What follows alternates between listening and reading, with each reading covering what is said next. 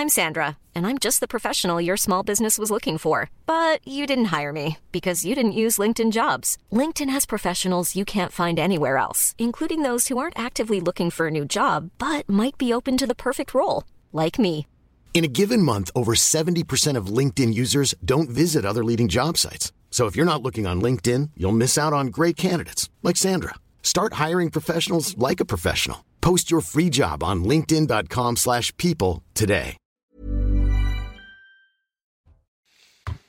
Bonsoir à tous, très heureux de vous retrouver comme chaque soir à la même heure pour le coup d'envoi de Soir Info. On décrypte, on débat autour des grands sujets d'actualité au sommaire, notamment ce soir. Les boulangers sont-ils sauvés alors qu'ils seront euh, reçus demain à l'Elysée par Emmanuel Macron pour la traditionnelle galette des rois? Ces petits artisans continuent de tirer la sonnette d'alarme, peu convaincus par les mesures annoncées par le gouvernement. On sera en ligne d'ailleurs dans quelques minutes avec euh, un artisan boulanger. De son côté, Marine Le Pen voit dans cette crise les conséquences de la politique énergétique d'Emmanuel Macron. Discussion à suivre. Nos confrères du Parisien ont obtenu un rapport de l'inspection générale des affaires sociales commandé fin juin 2020 par le ministre de la Santé de l'époque, Olivier Véran, qui était censé euh, être euh, un retour d'expérience du pilotage de la réponse de l'épidémie de Covid. Eh bien, impréparation, désorganisation, circuit de décision peu lisible, constat est accablant dans cet audit de 250 pages, de 205 pages, pardon, qui n'était même pas destiné à être rendu public. Et puis, euh, faut-il croire à un retour des Gilets jaunes Un appel à manifester a été déposé posé pour samedi euh, à Paris, avec de nombreux points de rassemblement également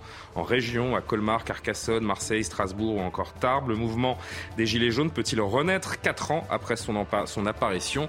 Nous nous poserons la question avec Karima Brick, comme chaque soir. Bonsoir, chère euh, Karima, de la rédaction de CNews, Jean-Sébastien Ferjou, directeur de la publication d'Atlantico. Bonsoir à vous.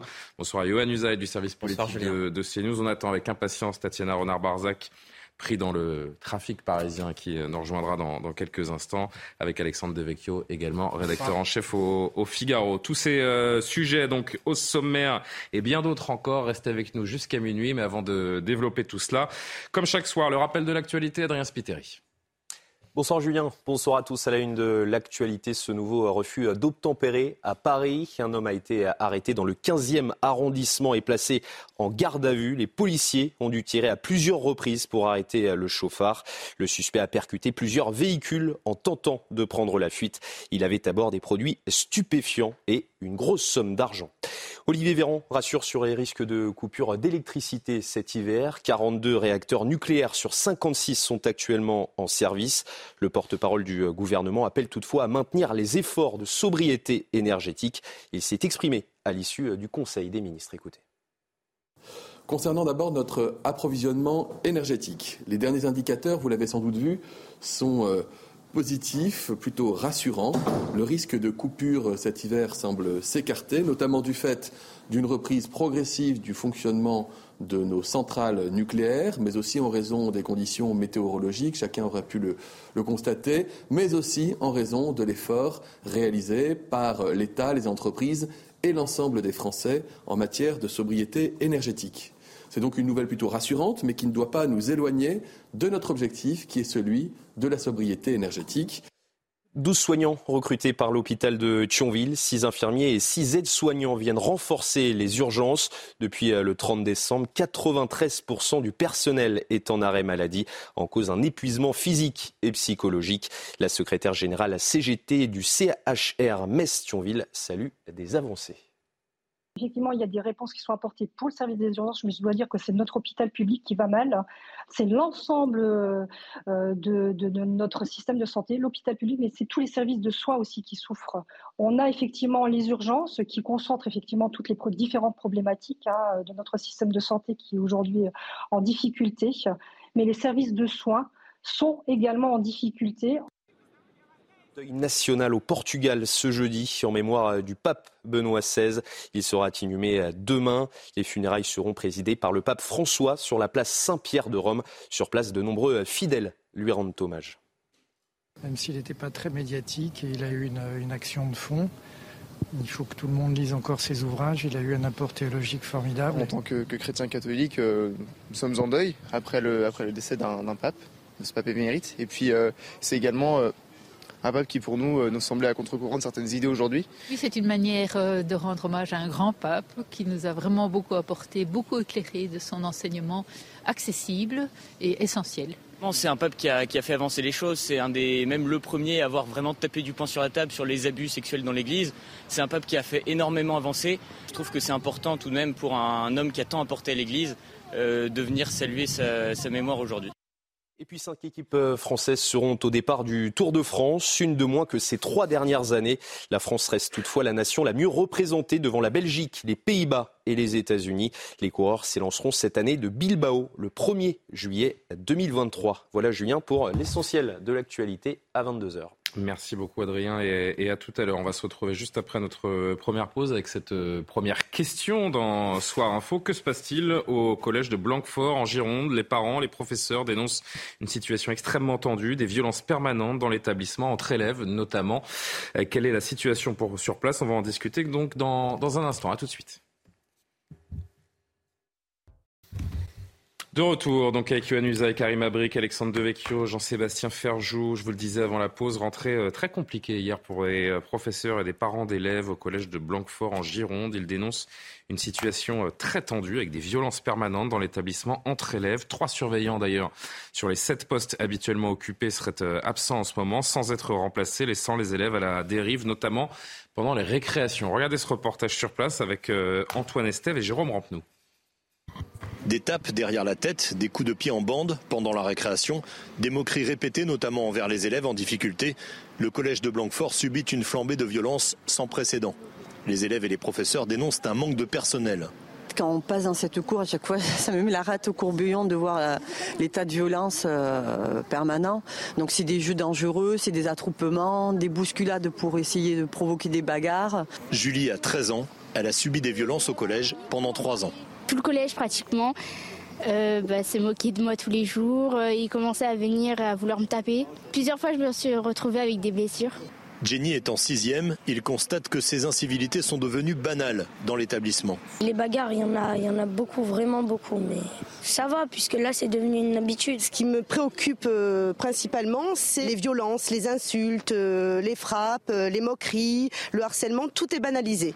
Le principal admet des problèmes récurrents, mais selon lui, c'est une conséquence directe des travaux d'agrandissement du collège. On travaille dans des conditions euh, précaires. Il faut peut-être qu'on le prenne mieux en compte, effectivement, tous ensemble, pour répondre euh, à, ces, insultes, à ces, euh, à ces refus d'autorité. Mais on n'est pas dans un établissement violent. Le rectorat va mettre en place une équipe mobile de sécurité cette semaine pour apaiser les tensions, en attendant de trouver une solution sur le long terme avec des embauches de personnel de surveillance notamment. Alexandre Devecchio, Évidemment, on est tous frappés par euh, ce que vient de dire ce, principal. On n'est pas dans un établissement violent. Bah, Qu'est-ce que ce serait si c'était le cas? Oui, il commence par dire qu'il y a des insultes, des refus de. Je me permets d'accueillir en direct euh, euh, Tatiana Renard-Barzac qui nous rejoint. des, bagarres et ensuite il dit on n'est pas dans un, dans un établissement violent. En réalité, on est encore dans la culture du pas de vague dans ce, dans ce pays. on se souvient de ce hashtag des professeurs. On voit bien que l'administration n'a pas changé de, de méthode de travail. En réalité, au lieu de faire corps avec le corps enseignant, de soutenir euh, les, professeurs euh, qui, font grève, euh, qui exercent leur droit de retrait, il explique que circuler, il n'y a rien à voir. On ne s'en sortira pas comme ça. Si on veut rétablir l'autorité, faire que les élèves respectent les professeurs, si le premier d'entre eux, le directeur, n'est pas à l'unisson, ça, ne, ça ne marchera pas. Et pour cela, il faudra aussi que toute l'administration soit à l'unisson. Jean-Michel Blanquer avait dit qu'il faut faire remonter dès qu'il y a un problème. Il n'était sans doute pas parfait, son bilan n'est pas génial Jean-Michel Blanquer, mais il y avait au moins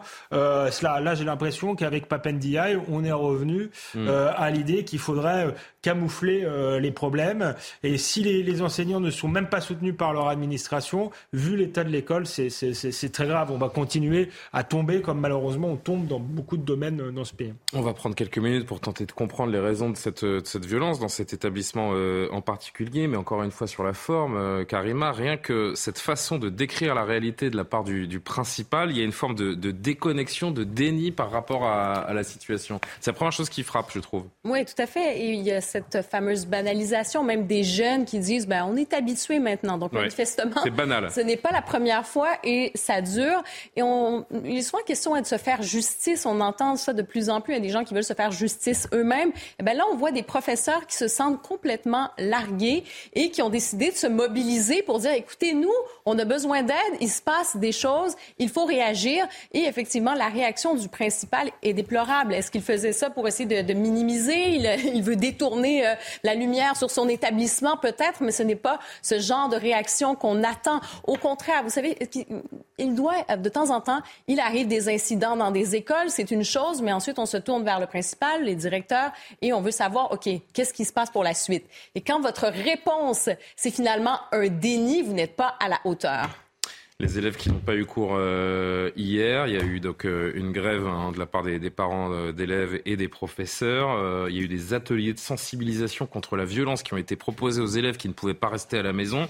Et le rectorat annonce qu'il va mettre en place une équipe mobile de sécurité cette semaine pour apaiser les, les tensions. Nous en sommes là aujourd'hui à Blanquefort, Johan Usaï.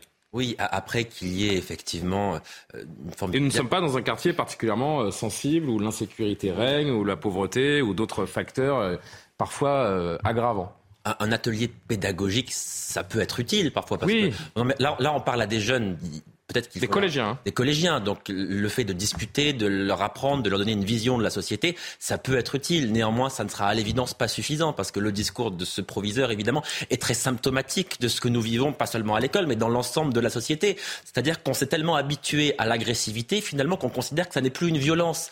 Euh, ce qui serait considéré comme violent aujourd'hui, ça serait l'ultra-violence, par exemple. Vous hmm. comprenez? On est passé à un degré qui est différent. Donc des gestes d'agressivité, d'agression du quotidien, des actes de petite délinquance sont considérés quelque part comme banals et donc normal, voire acceptable. Et c'est en cela que la situation est tragique. C'est devenu tellement banal que on sous-entend que c'est acceptable. C'est ce que disent proviseurs en, en, l'occurrence. Et, et c'est là qu'il y a un danger parce que c'est là qu'on commence à accepter et qu'on ne se bat plus contre cette situation qui est en soi une situation intolérable et inacceptable. Jean-Sébastien, c'est une question de, de, moyens. Si on écoute aussi le, le principal, euh, est-ce qu'on peut se dire qu'il y a un problème peut-être euh, sociétal un peu plus profond que, que les moyens, les travaux dans l'établissement qui justifieraient euh, ce déferlement de violence entre des, gamins, hein, donc du collège de 11 à 14 ans en moyenne. Mais l'attitude de ce chef d'établissement, elle est malheureusement représentative de celle de beaucoup d'autres chefs d'établissement. Il y a des familles, c'est documenté, qui sont confrontées à des problèmes de violence dans des établissements scolaires. Et en gros, ce qu'on leur dit, c'est surtout, surtout, si vous voulez obtenir un changement d'établissement, n'allez pas pointer du doigt des phénomènes de harcèlement ou de violence contre votre enfant, parce qu'à ce moment-là, le chef d'établissement risque de s'opposer au transfert de vos enfants parce qu'il ne veut pas que ça se sache, parce qu'au rectorat, c'est l'esprit pas de vague.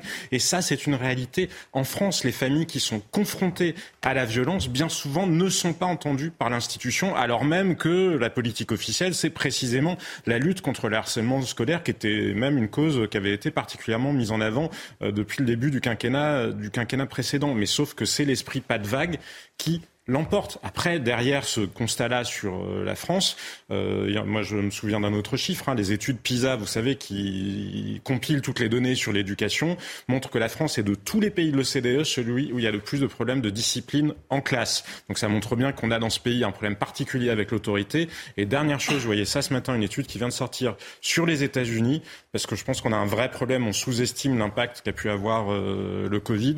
Les suicides chez les adolescents avaient baissé pendant les confinements, ils ont remonté en flèche depuis les retours en classe, précisément parce que ces phénomènes de harcèlement qui se couplent avec l'usage des réseaux sociaux bien souvent parce que ça s'organise sur les réseaux sociaux. Il y a une existence dans la cour de l'école et puis il y a une existence euh, en dehors. C'est pour ça que résumer ça au fait que la cour a été euh, réduite par les travaux, c'est totalement, mais totalement absurde. C'est vraiment, mais s'empêcher totalement de se donner les moyens de résoudre euh, le problème.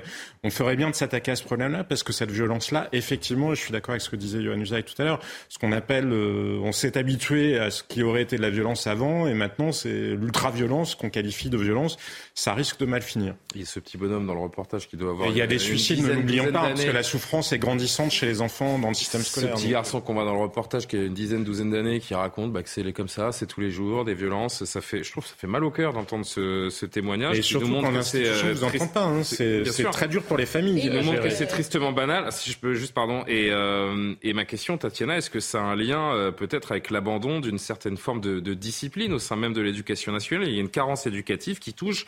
On le voit. Je, je- je le rappelle. Hein, on n'est pas dans ce qu'on peut appeler des quartiers sensibles, des zones prioritaires où euh, il y a une violence un petit peu euh, qui, qui planante euh, régulière. Ça touche toutes les strates de, de la société désormais. C'est ça, je trouve, qui est terrible et qui est symptomatique. C'est-à-dire que on voit là qu'il y a une banalisation justement de la violence et une acceptation d'ailleurs de la violence au sein des écoles. Et vous le dites très bien, c'est-à-dire que là, on est vraiment dans une zone euh, pavillonnaire, on va dire, de Bordeaux, enfin, qui pose absolument pas de problème.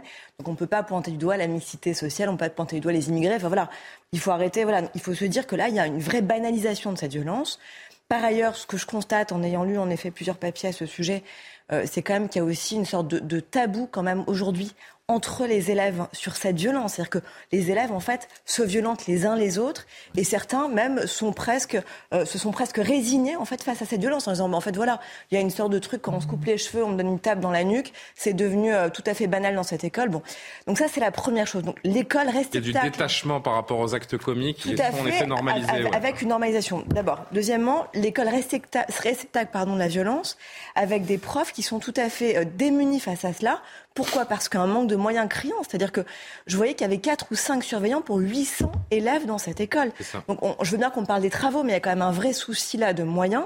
Et Et puis il y a au-delà de 7 ça, postes absents en ce moment, 7 postes de surveillants 4, qui. 4 à euh, 5 surveillants pour 800, 800 élèves. Et puis par ailleurs, il y a, je pense, une sorte de désenchantement de la part des profs. C'est-à-dire qu'on ne peut pas leur demander d'être à la fois enseignants, c'est-à-dire transmettre les savoirs à nos enfants, d'être des assistants euh, sociaux, des psys, euh, jouer au- à la police du vêtement euh, quand il s'agit en effet de savoir si euh, c'est bien ou pas bien de mettre tel ou tel vêtement. On en reparlera tout à Euh, l'heure. et être surveillant dans euh, les cours, parce que je rappelle quand même que Papa Ndiaye, le, ministère, le ministre de l'Éducation nationale, au mois d'octobre, a, a créé un sacré tollé en disant que parmi les fameuses missions dans le pacte qu'Emmanuel Macron proposait aux, aux enseignants, il pourrait aussi notamment y avoir dans travailler plus pour gagner plus, hein, le fameux travailler plus pour gagner plus, Mm. notamment des profs qui pourraient aussi surveiller euh, les cours de récré parce que justement il y avait cette violence endémique.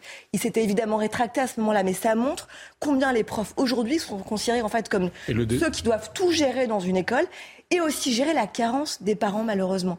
Et ça c'est aussi une vraie question, c'est que la coéducation, elle doit aussi être questionnée, elle doit aussi exister. On peut aussi évoquer l'impact des réseaux sociaux parce qu'on sait que c'est un carrément un- quelque chose qui euh, qui est prégnant, qui est générationnel et qui euh, désinhibe aussi d'une certaine façon des certaines formes de violence. Oui, et il n'y a jamais de pause. Un peu, vous l'avez mentionné euh, précédemment, euh, un petit peu. Donc, c'est ça, il n'y a jamais de pause pour les personnes qui sont victimes de harcèlement, d'intimidation aussi, qu'on peut nommer comme ça. Euh, donc, ces personnes-là, et, ça aussi, c'est prouvé, après des années, ceux qui ont vécu ce type de harcèlement, il y a des conséquences souvent tragiques qui peuvent se répercuter pendant, je veux dire, jusqu'à l'âge adulte et même plus.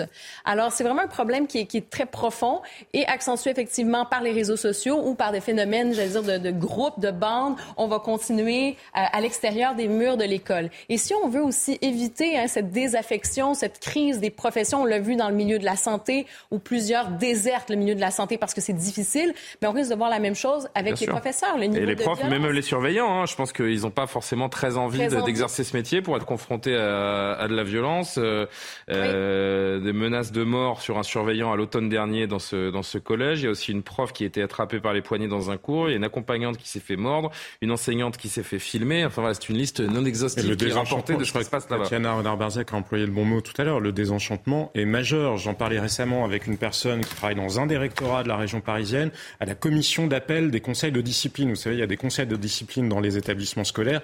Et ensuite, il peut y avoir un appel. Elle me disait, c'est pas compliqué, je ne sais même pas pourquoi j'y vais, parce que de toute façon, la consigne, c'est à moins vraiment que vous ayez euh, violé la prof ou essayé de la tuer, euh, vous êtes quasiment certain que la sanction est levée. Donc la réalité de la manière dont l'éducation nationale gère le problème, c'est ça. Je suis d'accord avec ce que vous disiez aussi. Il y a une co-responsabilité des parents, mais dans un certain nombre de cas, les parents sont parfaitement démunis parce qu'il y a un vrai abandon face à cette situation. Et on parlera encore. aussi des, des professeurs, pardon, mais vous le disiez tout à l'heure, c'est-à-dire qu'il y a quand même un sentiment de solitude. Souvenez-vous tous ces témoignages, même Samuel Paty disait. Mais justement, sentiment d'être complètement délaissé par, par justement sa hiérarchie. Vous évoquiez Tatiana, le, le, ministre, dans un instant, qui a fait une, une sortie ce matin, qui a été euh, remarquée, que ce soit sur la laïcité et sur le niveau scolaire de, de nos enfants. Également, restez avec nous jusqu'à jusqu'à minuit, la fin de ce soir info, parce qu'on va euh, reparler de, de l'école à travers justement l'interview de, de Papendiaï tout à l'heure. Mais pour l'heure, on va marquer une pause. On va parler juste euh, après cette pub de, du sérieux sujet de l'énergie et de ces boulangers en crise. On sera d'ailleurs euh, avec un boulanger en, en, direct dans un instant. Juste avant de marquer cette pause, je voudrais marquer une parenthèse parce que nous voulions, et je pense parler au nom de, de beaucoup dans, dans, cette chaîne, nous voulions avoir quelques mots ce soir pour les proches d'Antoine Bounour qui nous a brutalement quittés ces, ces derniers jours. Antoine, il avait 45 ans. Il était ingénieur du son dans notre maison pendant une quinzaine d'années. Euh, nous avons appris brutalement son, son décès aujourd'hui. On pense évidemment à lui, à sa bienveillance, à son perfecto de, de cuir qu'il portait quasiment en, en, toutes circonstances, tel le passionné de moto qu'il était. Antoine qui laisse une petite Zoé à laquelle on envoie toute notre affection. Pensez également à, à tous ses proches à qui on transmet nos plus sincères condoléances. Voilà. On se retrouve juste après la pause. À tout de suite.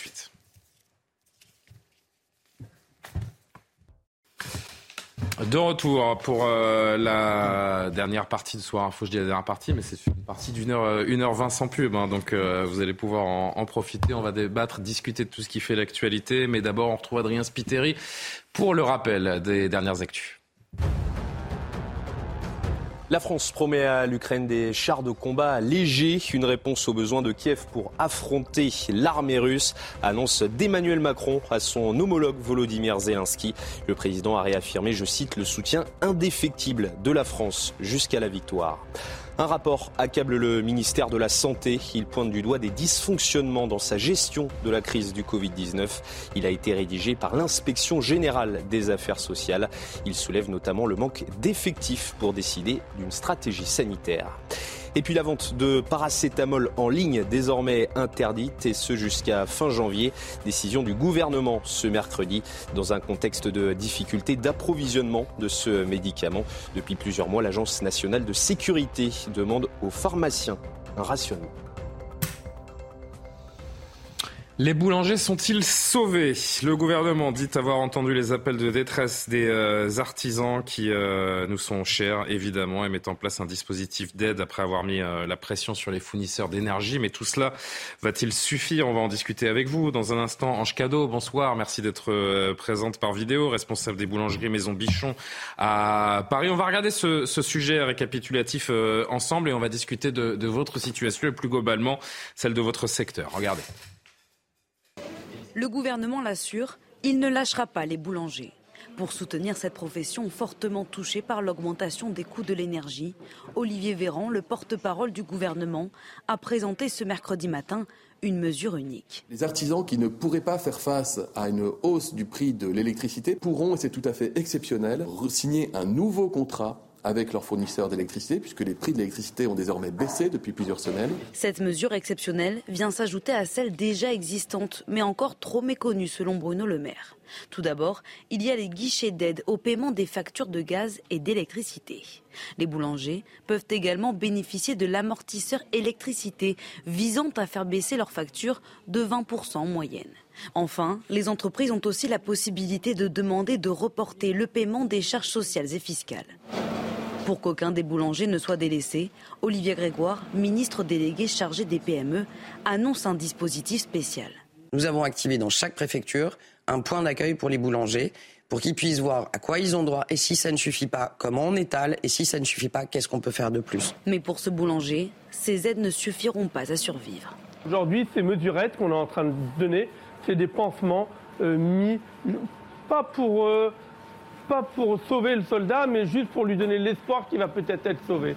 Au total, 12 milliards d'euros sont sur la table pour tenter d'accompagner les PME en France. Ange Cadeau, merci encore d'être avec nous, responsable des boulangeries Maison Bichon à, à Paris. Qu'est-ce que vous en dites, vous, de, de, ces mesures? Elles vous semblent simples ou au contraire complexes? Il y a des procédures à, à suivre. Ça va, ça va régler votre situation? Non, bonsoir à tous. Euh, non, je pense qu'effectivement, euh, mon confrère euh, a dit que c'était des pansements, voire des cataplasmes, mais ça ne va pas résoudre le problème. je vais vous donner juste un exemple, en plus de l'électricité, sur huit produits du, du, courant et du quotidien que nous utilisons, comme les particuliers, ça va bien leur parler. sur le lait, par exemple, qu'on payait 0,61 centimes, on est passé à 0,75, soit 22% d'augmentation. Sur les œufs liquides, on est passé à 37% d'augmentation. Sur le sel, à 66% d'augmentation. Sur les mentales, sur vos pizzas, sur vos plats, sur vos croque-monsieur, 37%. Sur le sucre, 68%. Crème fraîche, 31%. Beurre, 28%. Papier cuisson, le papier de 17, on est passé à 29,06 soit 63%. Et le couperet final, l'électricité. Franchement, je demande ce que le gouvernement souhaite. En fait, aujourd'hui, l'artisanat français, on est en train de l'appauvrir. On est en train de l'achever. L'artisanat, c'est la première entreprise de France. Tous les artisans, qu'ils soient boulangers, qu'ils soient bouchers, qu'ils soient restaurateurs, mais qu'est-ce qu'on cherche? Qui va reprendre nos entreprises demain? Comment on va former ces jeunes? Très sincèrement, je ne sais pas où est-ce que va le gouvernement. Nous, ce qu'on demande. Quelle impression vous ont fait les, les, mesures qui ont été dévoilées hier? Vous avez eu l'impression qu'on s'est moqué de vous? Mais complètement. Je veux dire, aujourd'hui, on ne cherche pas à avoir des chèques, on ne cherche pas à avoir des aides, ni les salariés d'ailleurs, ni les chefs d'entreprise. On veut juste avoir des produits au bon prix et les vendre au bon prix. On ne peut pas continuellement augmenter les prix. Je veux dire, en plus, là, on entend depuis quelques jours qu'on va avoir une augmentation d'eau. Euh, je vous rappelle que le pain, il est fabriqué de quoi? De farine, de sel, de levure et d'eau. Alors on va faire une baguette à quoi À 1,80€ Je veux dire, euh, ça c'est pas possible. On va toucher quand même à quelque chose d'important. Et malheureusement, comme on ne peut pas augmenter la baguette, eh ben on augmente d'autres produits à côté, mais c'est c'est pas la solution. La solution, c'est qu'on nous vende de l'énergie au juste prix, de la matière première au juste prix, et qu'on arrête des spéculations sur des produits de matière première qu'il n'y a pas lieu. Concrètement, combien de temps votre euh, votre entreprise, votre euh, boulangerie, vos boulangeries, hein, parce que c'est une, euh, j'ai cru comprendre, c'est une maison qui a plusieurs plusieurs commerces. Combien de temps cette entreprise, elle peut elle peut vivre dans la situation actuelle? Qu'est-ce qui a changé aujourd'hui par rapport à il y a trois ou quatre mois? Et, et combien de temps est-ce que cela peut durer décemment selon vous? Eh ben, c'est simple parce que j'ai entendu euh, nos confrères parler de Total Energy où les factures ont été multipliées par 10. On dit que DF, euh, lui, euh, n'a pas augmenté. Mais moi, c'est simple. Sur une facture, j'ai quand même une augmentation de 575%. C'est-à-dire sur une facture de 2000 euros, on est à plus de 11 500 euros. Je veux dire, ce n'est pas supportable. Aujourd'hui, mon employeur, est-ce qu'il va pouvoir réembaucher? Non, ça va pas être possible. Au contraire, est-ce qu'il va peut-être supprimer du personnel? Je ne sais pas. Aujourd'hui, qu'est-ce que vous réclamez Moi, je demande à ce que le gouvernement redonne du pouvoir euh, aux entreprises avec un juste prix sur l'électricité et sur les matières premières, que ce soit pour les particuliers ou les professionnels. C'est, ça me paraît logique. Mmh. Aujourd'hui, on ne peut pas dire ah ben, ça augmente, on augmente les prix, les salaires n'augmentent pas. Et comment voulez-vous qu'aujourd'hui un employeur augmente les salaires si on continue à lui assommer de charges tels que l'électricité, les impôts, surtout sur Paris où tout a augmenté au niveau des locaux. Enfin, je veux dire, ça devient infernal. Aujourd'hui, quel souffle on va donner aux entrepreneurs? Je veux dire, on, on, est en train de détruire l'artisanat, très sincèrement. Et je comprends les restaurateurs, les bouchers, les, tous les métiers de l'artisanat. On a mmh. tous besoin d'électricité. Nous, en boulangerie, il y a des pétrins, il y a des diviseuses, il y a des chambres de pouce, il y a des chambres froides. Et ce n'est pas que nos métiers qui ont besoin de ça. Aujourd'hui, je vous cache pas, ça fait une semaine que j'ai des rendez-vous avec des fournisseurs. Tous me disent, à partir du 1er février, Ange, nous allons augmenter de 12 à 15, voire plus de pourcents sur les produits. C'est pas normal. C'est terrible. pas normal. Et, Là, ça devient de la spéculation. Et vous êtes, vous êtes évidemment loin d'être la, la, première dans, des artisans à qui, nous, à qui nous donnons la parole et qui nous font exactement le, le même constat. Vous restez avec nous, en Cadeau, si vous le voulez bien. Vous réagissez quand vous le voulez. Je voudrais qu'on fasse un petit tour de, de plateau, que vous réagissiez pourquoi pas à ce qui se dit euh, également.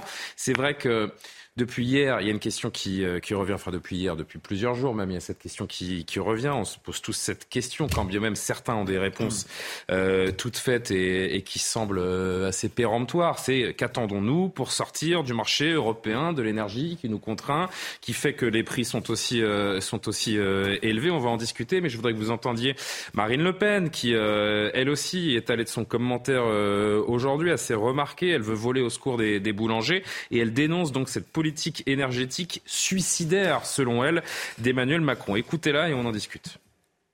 Depuis maintenant plus d'un an, le marché européen de l'électricité est hors contrôle, entraînant mois après mois une hausse considérable des factures énergétiques.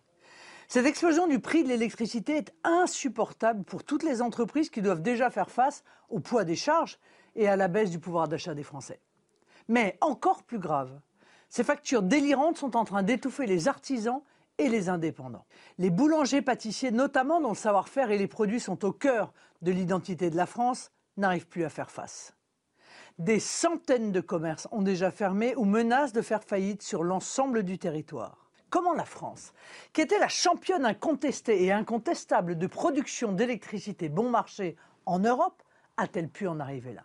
Une fois encore, cette situation n'est pas le fruit de la fatalité, mais bien celui des mauvais choix politiques du passé. La hausse des prix de l'électricité que nous connaissons depuis 2021, aggravée par la guerre en Ukraine, n'a aucun fondement rationnel. L'explosion des factures n'est due qu'au refus d'Emmanuel Macron de rompre avec les règles européennes absurdes du marché de l'électricité. Ces règles imposent notamment d'indexer le prix de toute l'électricité sur le coût de production le plus élevé, à savoir presque toujours le prix des centrales à gaz. Évidemment, un tel mécanisme favorise la spéculation, surtout en période de crise et de guerre. Johan, commentaire, euh, politique suicidaire qui nous a mené là. Bon, elle parle aussi à son électorat, Marine Le Pen. Oui, et on, enfin, on pose surtout. Et pour la- autant, on peut partager son constat? Non, mais le constat, tout le monde le partage. Emmanuel Macron lui-même le partage. Il, il a dit, le chef de l'État, il a dit. Nous la avions l'électricité la moins chère et nous avons tout gâché. Non, il a dit la chose suivante, ce qui, ce qui- ce Il l'a pas dit comme ça. ce qui est aussi vrai, mais il, il a dit une chose, il a dit que le système actuel était un système qui n'était plus adapté et qu'il fallait le changer. Pas pendant le débat de la présidentielle. La- oui. Marine Le Pen, où elle, elle voulait sortir déjà ne avec, comprenait pas. avec beaucoup de condescendance, comme d'habitude. Ça, ça, d'accord, pardon, mais Ah ouais. excusez-moi de vous dire qu'au moment Pardon de, de vous avoir coupé. de- de l'élection présidentielle, nous n'étions pas dans cette situation. Ah, aujourd'hui, bah. Mais- aujourd'hui en Europe, pardon, tout le monde s'accorde à dire qu'il faut changer les règles, et c'est précisément ce qui est en cours. Euh, La présidente de la Commission européenne elle-même a lancé une réorganisation de ce marché européen de l'électricité. C'est en cours. Est-ce que ça va assez vite? Non. Mais quand on se demande s'il faut sortir du marché européen de l'électricité, pardon, mais on se pose la mauvaise question. La question n'est pas de savoir s'il faut en sortir. La question est de savoir comment est-ce qu'on le réforme. C'est ça la véritable question. Parce que sortir du marché européen de l'électricité, pardon, mais Marine Le Pen, elle oublie de dire que ça aurait des conséquences. Et parmi ces conséquences, il y a des risques de blackout qui sont des risques Non, extrêmement marchés- importants, non, non, par exemple. Il y a deux systèmes différents, Johan. Il y a le marché de formation des prix, ce qu'on appelle le marché européen. Et le marché d'échange. Et après, il y a. Oui, mais les deux, on n'est pas obligé d'avoir les deux, euh, les deux en même temps. Je vais rappeler juste à nos, à nos, à nos téléspectateurs pour que tout soit bien clair. Non, mais il y a un système Pour que tout soit bien clair, l'absurdité du marché, du marché européen, en fait, aligne le prix de notre électricité, qui est donc propre, nucléaire, décarbonée, sur le prix du gaz qui flambe. Donc forcément, c'est pas cohérent, disais, a- ça semble très injuste. deux- Alors écoutons juste choses. Bruno Le Maire, Oui, mais qui a voulu important, sinon on expliquer. comprend pas de quoi on parle. Alors, juste après Bruno Le Maire, c'est vous qui réagissez, euh, Jean-Sébastien, pour nous, euh, pour nous euh, éclairer un petit peu plus. Bruno Le Maire sur euh, la question de la sortie du marché européen, est possible ou pas possible? Si on était sorti aujourd'hui du marché européen de l'énergie, comme le réclame le Rassemblement national, nous n'aurions pas eu l'électricité allemande dont nous avons eu besoin pour faire tourner les fours des boulangers. Ça montre une nouvelle fois à quel point les solutions du Rassemblement national sont des impasses. Je suis très pragmatique. Un boulanger, qu'est-ce qu'il veut de l'électricité dans son four pour chauffer son pain, chauffer ses viennoiseries et pouvoir les présenter à ses clients Je dis simplement que si nous étions sortis du marché européen de l'énergie aujourd'hui, la solidarité européenne n'aurait pas joué et il n'y aurait pas eu d'électricité dans les fours des boulangers. On serait bien avancé, on serait gros gens comme devant. Comme il dit. Jean-Sébastien, je vous écoute. Et malheureusement, c'est faux. Non, en tout cas, très largement faux, puisqu'il y a deux systèmes, comme je vous le disais. Ça existait avant le marché européen d'électricité. Les échanges d'électricité entre États, ça existait avant qu'on mette en place ce mécanisme de formation des prix. Il y a un système physique, c'est-à-dire RTE, en gros, qui est le système, le réseau de, de, de distribution de l'électricité. S'il constate qu'il va y avoir un déficit en France, il appelle de l'électricité. Donc, il peut appeler l'électricité, soit si on remet en marche, je sais pas quoi, une centrale à gaz, ou, Hmm. ou alors il en appelle à l'étranger. Mais ça existait avant le marché de formation européen des prix. Donc, le même mépris avec lequel Bruno Le Maire avait répondu à Éric Zemmour, ou d'ailleurs, me semble-t-il aussi, face à Marine Le Pen dans la campagne électorale, en disant mais vous ne comprenez rien. Le même Bruno Le Maire qui avait mélangé justement l'AREN, le mécanisme sur l'électricité, et le mécanisme euh, sur le gaz. Pardon, mais il me semblerait qu'un ministre de la République devrait être à la fois un petit peu plus rigoureux et parfois aussi peut-être un peu plus compétent. Du, du reste, Alors, les- les- juste un mot très vite, les, les Portugais et les Espagnols sont sortis de ce marché-là. Il me semble qu'ils ont de l'électricité. Parce qu'ils n'ont pas le même. euh, Ils n'ont pas le même système, mais enfin, euh, non, mais dans, euh, mais dans enfin, peut-être qu'ils sont Mais obligés d'en acheter aussi. hein. Pourquoi il n'est pas très à l'aise, Bruno Le Maire, non plus Ça veut dire qu'il faut le réformer. Pourquoi est-ce qu'il n'est pas très à l'aise Parce qu'il veut pas aller au bras de fer avec, euh, avec l'Allemagne euh, non plus, le, le ministre de l'économie. Tatiana, pour revenir sur ce que dit Marine Le Pen, euh, là, franchement, on n'est pas dans le, dans le poujadisme, dans le populisme qu'a pu connaître le Front National. Là, elle pose un problème régalien important. On ne peut pas dire le contraire. Elle est surtout sur ces thématiques depuis toujours. C'est-à-dire qu'elle a quand même fait en effet campagne. Ça a été une des premières à demander la sortie du marché en effet électricité européen. Sa campagne, c'est sur le pouvoir d'achat, je vous le rappelle. Priorité sur, des Français numéro un. Sur le panier, euh, le panier des produits de première nécessité avec une TVA à taux zéro. Sur la baisse de la TVA sur l'énergie en baissant de 20 à 5,5. Donc elle est vraiment là, euh, si vous voulez, dans son fauteuil présidentiel. Enfin, c'est vraiment sa campagne. Et évidemment, elle, elle tire les marrons du feu parce qu'elle elle voit bien que c'est là le sujet qui s'impose.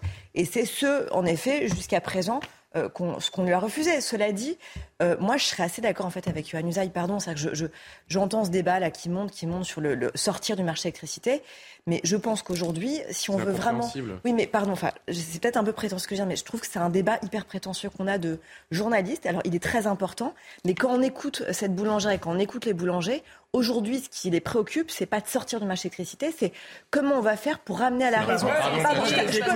je, peux, terminer ma phrase avant de le faire. Voilà, je termine ma phrase. c'est juste déjà d'arriver, je c'est juste d'arriver à ce que les opérateurs, les fournisseurs d'énergie reviennent à la raison et arrêtent d'arnaquer, parce que c'est ça en Et fait. il les a il les a menacés très fort hier, Bruno Le Maire. ma Arrêtez de se chérir les causes de ce dont vous vous désolez. Puisque les fournisseurs, précisément, ils appliquent les règles du marché européen. Sébastien. Juste pour que les téléspectateurs comprennent, euh, jusqu'en Bah, justement, 2016, justement, euh, tout le monde était à la même enseigne et c'était un tarif réglementé. Pour les entreprises depuis 2016, justement, elles peuvent choisir soit EDF, soit en effet d'autres opérateurs. aussi, et en fait, c'est ce que Bruno Le Maire a pointé du doigt aujourd'hui et je trouvais ça très important. Et c'est, je pense, aussi l'un des sujets les plus importants, c'est qu'en fait, aujourd'hui, ces boulangers sont pris à la gorge parce qu'ils se retrouvent dans des contrats qui sont avec des clauses mais incroyablement chères, avec des prix incroyablement chers et parfois exorbitants par rapport même à la réalité Arrêtez. aujourd'hui. Alors, je vous arrête. Avec Concluez, s'il vous plaît, l'impossibilité- d'en sortir et c'est bien justement le souci parce que ça serait dépenser des milliers d'euros que de sortir, de dénoncer ces contrats. Alors, juste, Jean-Sébastien, de s'il vous plaît, s'il vous plaît. Non, parce que j'ai Ange Cadeau qui, est- qui est avec nous, qui, a- qui vous écoute religieusement plus plusieurs minutes, qui veut, qui veut réagir. Madame, responsable des boulangeries Maison Bichon, je rappelle, qui est avec nous en direct. Qu'est-ce qui vous euh, interpelle dans ce qui est dit Alors, Monsieur Ferjou dit euh, exactement ce que je pense, tout à fait. Euh, on a de quoi fournir l'électricité au bon prix. Euh, et il faut arrêter de nous prendre pour des imbéciles. C'est pas parce qu'on est des artisans qu'on comprend pas. Et leur histoire d'aller à la préfecture pour demander des aides ou quoi que ce soit, tout ça, ça sert à rien du tout. Nous, ce qu'on veut, c'est le juste prix. L'Espagne, le Portugal l'a fait. Pourquoi la France ne le fait pas? Aujourd'hui, moi, je vais vous dire clairement, les entreprises, elles vont être prises à la gorge. Ils vont se retrouver au tribunal euh, en cessation de paiement. Et on va vous dire, parce que je sais que la phrase ne se dit plus, il faut gérer son entreprise en bon de famille, sinon ben, vous paierez de vos biens. N'empêche qu'aujourd'hui, les gens qui ont pris des décisions que nous, nous n'avons pas voulu, eh ben, c'est nous qui payons l'addition. Et eux, ils sont tranquillement au chaud à leur place. En attendant, moi, je salue tous les, tous les artisans, tous les gens qui se lèvent le matin, les salariés, les patrons qui font vivre une économie, qui payent leurs impôts pour que tout le monde soit payé. Ça, c'est quand même pas normal. On nous prend vraiment pour des vaches à lait. Je suis désolée, mais c'est vraiment le cas. Non, non, Parce que ceux qui bossent, je veux dire, ils sont Voilà, on, le matin, on se lève, on va travailler, on est heureux de faire nos métiers. Aujourd'hui, on est des gens des passionnés. Les artisans sont des passionnés. Les gens qui sont dans le métier sont des passionnés. Vous êtes l'État en train de les dégoûter. Je veux dire, aujourd'hui, les jeunes qui vont sortir d'apprentissage, mais quelle image on va donner de l'entrepreneuriat? Comment même leurs parents vont pas leur dire oh c'est bien mon chéri va prendre monter ton entreprise tu vas voir tu vas réussir ben non, parce qu'aujourd'hui, on ne sait pas de quoi est fait. C'est-à-dire qu'aujourd'hui, on nous fait payer l'électricité euh, peu et le lendemain, elle fait x10. C'est ça. Comment il va faire? C'est ingérable pour, les, pour des artisans et des très petites entreprises comme les, je comme les vôtres. que dans, dans 2, 3, 4 semaines, vous allez voir, ça va être l'hécatombe. Alors le gouvernement, c'est très bien qu'il discute, mais à un moment donné, il faut prendre des décisions. On gère en bon père de famille. Je suis désolée, ces entrepreneurs qui vont se retrouver au tribunal parce qu'ils seront en cessation de paiement, c'est pas le gouvernement qui va les répondre de leurs biens. C'est ces pauvres gens qui travaillent depuis des années. Et les salariés qui vont perdre leur, emploi parce que les entreprises vont fermer, ça va être quoi? Hmm. Non, mais on, on vous entend et on entend surtout. Allez-y, pardon, je vous ai coupé. L'État va y perdre beaucoup d'argent. Qu'est-ce que vous disiez, pardon? Je veux dire qu'ils arrêtent de discuter et qu'ils prennent de vraies décisions mais des décisions qui sont cohérentes avec la réalité du terrain. Moi, j'invite à M. Macron qui disait, vous traversez, vous aurez trouvé du boulot, mais qui viennent à la Maison Bichon dans le 10e à Stalingrad, il n'y a pas de problème, il y a du boulot. Et puis, il va voir ce que c'est. Merci d'être intervenu. On l'entend, votre exaspération, et, euh, et, elle est saine, on l'imagine, parce que vous, vous vivez des, des moments très très compliqués. Euh, le professionnel qui, qui, qui d'ailleurs qui d'ailleurs déteint sur, euh, sur la vie privée, on peut l'imaginer, et sur votre quotidien. Hein. Euh, c'est pas seulement une, une situation purement professionnelle qui... Euh, ça a des dommages collatéraux. Voilà, exactement. Et je salue tous les salariés aussi qui se lèvent le matin pour faire tourner toutes ces entreprises. Bien sûr. Et on pense à eux aussi. Merci beaucoup, Ange Cadeau, responsable des boulangeries Maison Bichon euh, à Paris, d'être intervenu. C'est ce qu'on appelle un cri du cœur et euh, c'est pas le premier hein, qu'on entend, ça fait des semaines maintenant. On se demande surtout, moi je me demande une chose, c'est comment ça va se terminer cette histoire? Surtout que le gouvernement veut sauver le système des retraites, c'est un objectif euh, parfaitement louable, mais il a tendance à oublier que pour des artisans, leur fonds de commerce, c'est leur retraite et c'est leur patrimoine. Maintenant, euh, que les choses soient claires, moi je ne vous dis pas qu'il faut sortir du marché européen de l'énergie, je vous dis qu'il faut agir sur ce mécanisme de formation des prix. L'électricité est au bas mot trois fois plus élevé à l'heure actuelle pour les entreprises que le prix de revient en France. Elle devrait être plus ou moins à 80, entre 80 et 100 euros euh, du mégawattheure. Elle est justement à minima trois fois plus élevé. et ne croyez pas que ça n'était pas prévisible. Quand Johan Usaï disait tout à l'heure, ah mais pendant la campagne présidentielle, on ne pouvait pas le savoir. Pardon, mais si vous lisiez Atlantico Johan, vous auriez pu constater que depuis septembre 2021, on disait, avec notamment Loïc Le Floch-Prigent, avec notamment Damien Ernst, qui est un spécialiste de l'énergie, que nous allions vers une méga crise énergétique, indépendamment, parce que c'était avant la guerre, euh, la guerre en Ukraine. Cette question-là, elle existe depuis longtemps. Quant à la logique de Bruno Le Maire de dire, mais il se désole que les artisans sachent pas où aller chercher des aides, mais franchement, en termes de logique, dans ce pays, quel est le sens d'asphyxier les entreprises de charge en se désolant ensuite qu'elles ne sachent pas où aller récupérer l'argent qu'on leur a pris Ce qui est désolant, surtout Jean-Sébastien, c'est surtout qu'en fait, ça pointe le manque absolu et cruel de pédagogie qui a été fait sur ces aides. Et d'anticipation. Toujours... Non, mais d'anticipation et de pédagogie. Et les gens ne savent pas où aller chercher. Allez, on a vrai, c'est vrai qu'on a beaucoup, beaucoup d'actualités. On a beaucoup suis très importante, Jean-Sébastien, ce soir. Deux derniers mots et on avance, s'il vous plaît, les amis. Euh, pardon, Johan et, et, Karima pour conclure. D'abord, une précision, c'est pas tout à fait ce que j'ai dit. D'ailleurs, et on coupe pas les paroles, s'il vous plaît. Je voudrais vraiment qu'on avance. Il faut reconnaître à Marine Le Pen qu'elle a été sans doute la première à annoncer que les prix de l'électricité allaient, dans certains cas, être multipliés par 10. J'ai un souvenir très précis pour avoir suivi sa campagne, effectivement, de ces moments où elle l'avait annoncé. Donc ça, il faut lui reconnaître qu'elle avait vu juste de ce point de vue-là. Néanmoins, ce que je regrette quand même, c'est qu'on cherche un peu à faire croire aux Français que les choses sont extrêmement faciles. Euh, c'est pas parce qu'on est anti-européen qu'il faut tout de suite sauter sur le marché européen de l'énergie. Voyez-vous, euh, quand on dit, par exemple, Alexandre Devecchio, vous dites, l'Espagne l'a fait, la France pourrait très bien le faire. Pourquoi ne le fait-on pas? Oui, pardon, mais ça, c'est faire croire aux Français que les choses sont faciles, ce qui n'est pas le cas. Parce que expliquez-moi pourquoi elles sont plus difficiles comme l'Espagne. Oui, pour une raison extrêmement simple, c'est que l'Espagne n'est pas interconnectée aux autres pays de l'Union européenne, ce qui n'est pas le cas de la France. La France interconnectée ou soumise? Non, pardon, mais elle est beaucoup moins interconnectée. Non, Julien, pardon, mais c'est une réalité physique.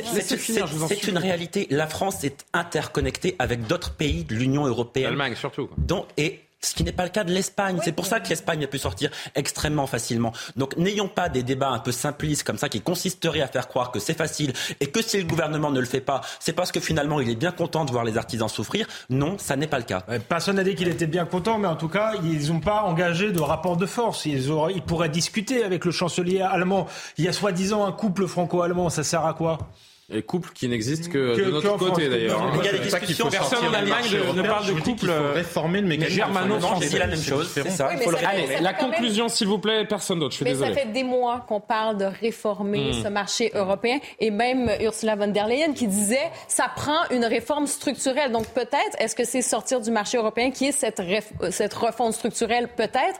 Mais quand on dit euh, recréer des liens, en fait être autonome. Si la France décide véritablement d'être autonome, ça ne veut pas dire de couper les ponts avec tout le monde et ne pas avoir de liens commerciaux avec les gens. C'est de constater que ça ne fonctionne plus, que le marché tel qu'on le connaît a été bon euh, sens, constitué euh. exactement dans les années 90. Ça fonctionnait jusqu'à tout récemment. Ça ne fonctionne plus. Il y a des ententes possibles. Euh, le Portugal, l'Espagne le fait. Donc peut-être que nous, en, en France, ce sont certaines conditions qu'on devrait renégocier. Mais oui, il faut Yoann, mettre tout plus. sur la table. Non, mais il faut mettre tout sur la table et ça ne peut pas être simplement un enjeu politique. C'est quelque chose de très pratique. Il faut du courage politique. Il faut se rappeler qu'à un moment donné, vous servez les citoyens et pas seulement, on fait pas seulement des belles photos à l'international pour dire que tout va bien. Et puis en attendant, vous avez des très petites entreprises qui sont à l'agonie, qui les unes derrière les autres commencent à mettre la, la clé sous la porte. Donc il est urgent d'agir et euh, j'ai envie de dire qu'on verra la, la suite dans les, dans les prochains jours. Mais pour l'instant, rien de, rien de réjouissant. Sujet suivant, nos confrères du Parisien ont eu accès à un rapport classé confidentiel de l'inspection générale des affaires sociales qui met en cause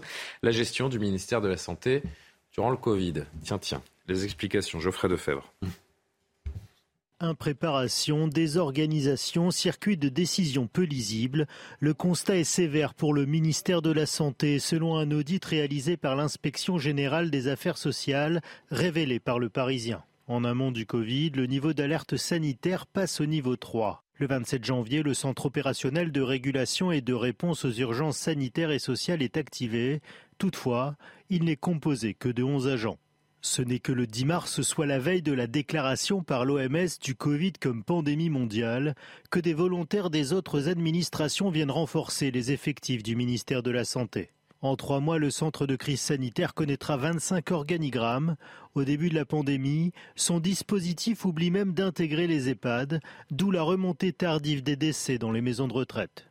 La cellule de crise interministérielle ne sera activée que tardivement, le 17 mars. Enfin, concernant la difficulté et le retard d'approvisionnement en masques, l'audit souligne le manque de communication entre Santé publique France et la cellule logistique interministérielle créée par le gouvernement pour renforcer le dispositif d'achat de masques en grande quantité et dans des courts délais. Cet audit aurait été versé à l'enquête de la Cour de justice de la République sur la part de responsabilité de membres du gouvernement dans la gestion du coronavirus et de sa propagation. Jean-Sébastien Ferjou, un rapport de plus ou le rapport de trop?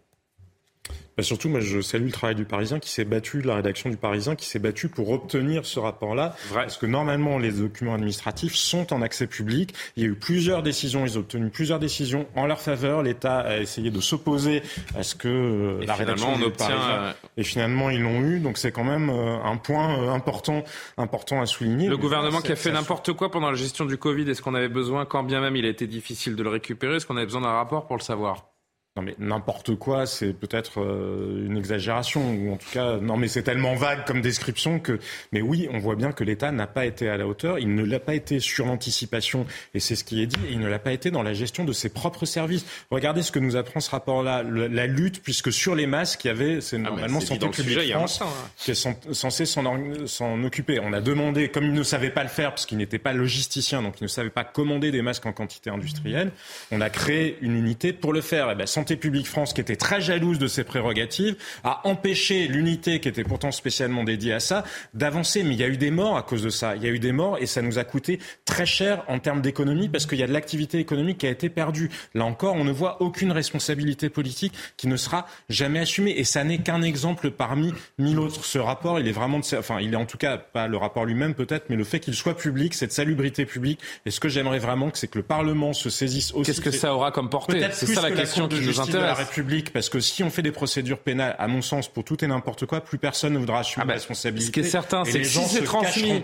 Mais qu'il y ait une Si responsabilité politique, ça oui. Si c'est transmis à la Cour de justice de la République, ça peut avoir euh, une toute autre portée, mais dans le cas contraire, quelle portée pour un document comme celui-là, aussi accablant soit-il Bah, moi, je retiens plein de choses. D'abord, en effet, il y a une sorte de millefeuille comme ça directionnelle avec des affrontements entre ces directions qui, du coup, fait qu'il y a une déperdition absolue euh, à l'heure de trancher des décisions essentielles. Que les EHPAD ont totalement été oubliés au début dans le terrible, hein, ce qu'on apprend. terrible quand on voit le On nombre de morts qu'il y a eu dans les. EHPAD. Alors, c'est- le grand public l'a appris, hein, personnellement, je- Qu'il n'y a pas eu à pilotage de la recherche et que donc malheureusement alors qu'il y avait plein d'essais mais dans tous les sens et c'est bien le souci on n'est pas arrivé alors qu'on est quand même euh, voilà on est quand même le pays euh, de, de, de Pasteur à pas avoir euh, un vaccin. Et pourtant Dieu sait si on a eu des recherches Le apparemment seul pays du Conseil de sécurité de l'ONU. justement là-dessus. Et, et ça aussi parce qu'on n'avait pas non plus assez de personnes pour tester justement cela alors que par exemple en Angleterre tout à fait, tout à fait pardon capable de le faire. Euh, et puis enfin, dernière chose, euh, le défaut d'anticipation absolue surtout. C'est-à-dire que quand on voit même, euh, c'est un peu les sous-doués passer en bague, pardon, pour certaines choses, pour les masques, où on découvre qu'en fait, Les ce sont des personnes qui n'avaient pas du tout les compétences pour aller négocier à l'international les masques, quand on sait ce qui se passait sur le tarmac justement des aéroports et, et combien c'était essentiel à ce moment-là d'avoir des masques parce que justement le gouvernement était- avait été dans un défaut d'anticipation par rapport au stock de masques. Là, on se dit quand même qu'il y a un souci. Cela dit, je- pardon, il faut quand même aussi relativiser, pas tout- voir non plus le noir partout. C'est-à-dire que quand même, on a plutôt pas mal géré par rapport à d'autres pays. Malgré tout, cette épidémie de Covid. Alors, j'espère que les leçons en seront tirées, euh, vraiment. Mais cela dit, regardons ce qui s'est passé dans d'autres pays et le nombre de morts dans d'autres pays. On se dit quand même que c'est plutôt. Bah, on est en voilà, milieu ça a été tableau, hein, malheureusement. Écoutez, les- écoutez Olivier Véran, désormais porte-parole du gouvernement, ça n'a échappé à personne, qui réagit à la publication de ce rapport. que quand je suis arrivé ministre de la Santé au début d'une crise sanitaire sans précédent, euh, j'ai fait effectivement face à euh, euh, une organisation qui n'était pas suffisamment préparée pour faire face à des crises de cette ampleur. Par définition d'ailleurs, aucun pays au monde n'était prêt à faire face à cette crise d'une telle ampleur, parce que tous les pays ont été percutés par le même virus dans des conditions à peu près analogues. Et donc lorsque le gros de la phase aiguë est passé, j'ai demandé à l'inspection générale, en toute indépendance, de faire un rapport, un constat sur l'organisation au début, avant la crise, au début de la crise, et faire des propositions pour faire évoluer l'organisation des, des soins et d'une réponse aux crises. Commentaire sur euh, ce qu'en dit Olivier Véran. Oui, plusieurs choses. D'abord, je je crois qu'il n'est pas normal que ce genre de rapport ne soit pas rendu public. Euh, du- Le gouvernement devrait rendre public ces rapports. Beaucoup de rapports de l'IGAS, pas seulement celui-là d'ailleurs, hein, euh, ne sont jamais rendus publics. Là, il a fallu que le Parisien enquête pendant des mois et des mois pour essayer de se le procurer. C'est quand même tout à fait euh, anormal. C'est peut-être pas le moment non plus. Hein.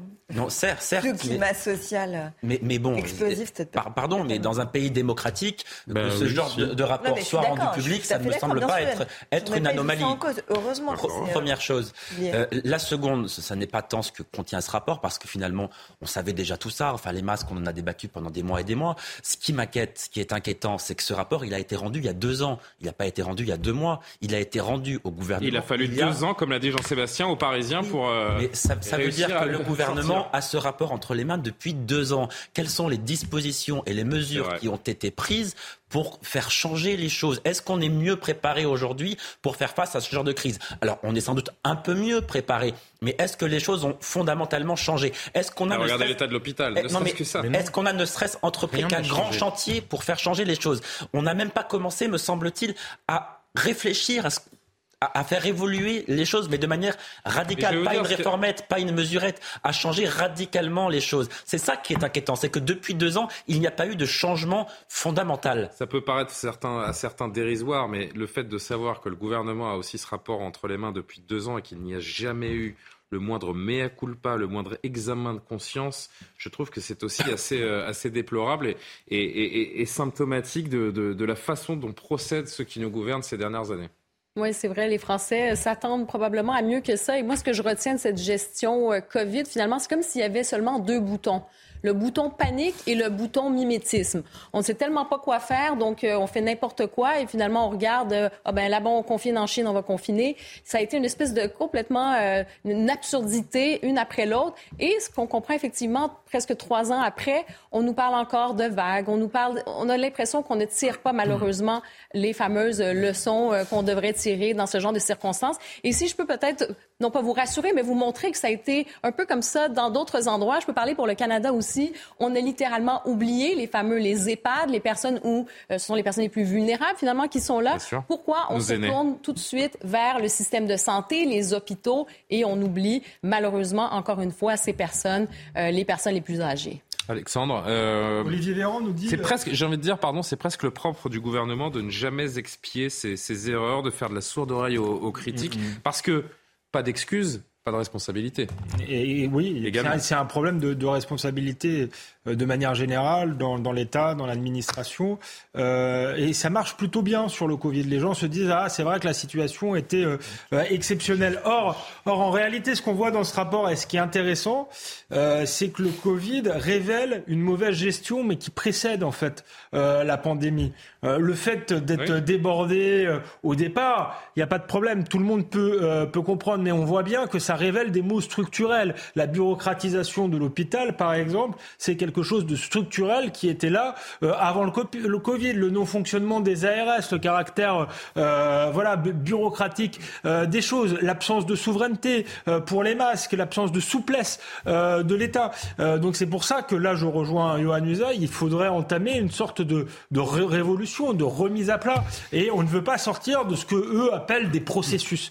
ils sont enfermés dans leur processus dans leur manière, euh, dans un type de gestion, et ils, ne semblent pas avoir les outils intellectuels pour en sortir. C'est très inquiétant. Allez, encore un ou deux mots, mais il est 23h pile. On passe d'abord par euh, Adrien Spiteri pour le rappel de l'actualité. Emmanuel Macron appelle le gouvernement à l'audace. Déclaration euh, faite en Conseil des ministres ce mercredi à l'approche de la présentation de la réforme des retraites. Le président demande également de rester à l'écoute des préoccupations des Français. De son côté, Elisabeth Borne appelle le gouvernement à résister au vent contraire. Olivier Véran rassure sur les risques de coupure d'électricité. La menace semble s'écarter, ce sont ses mots. 42 réacteurs nucléaires sur 56 sont actuellement en service.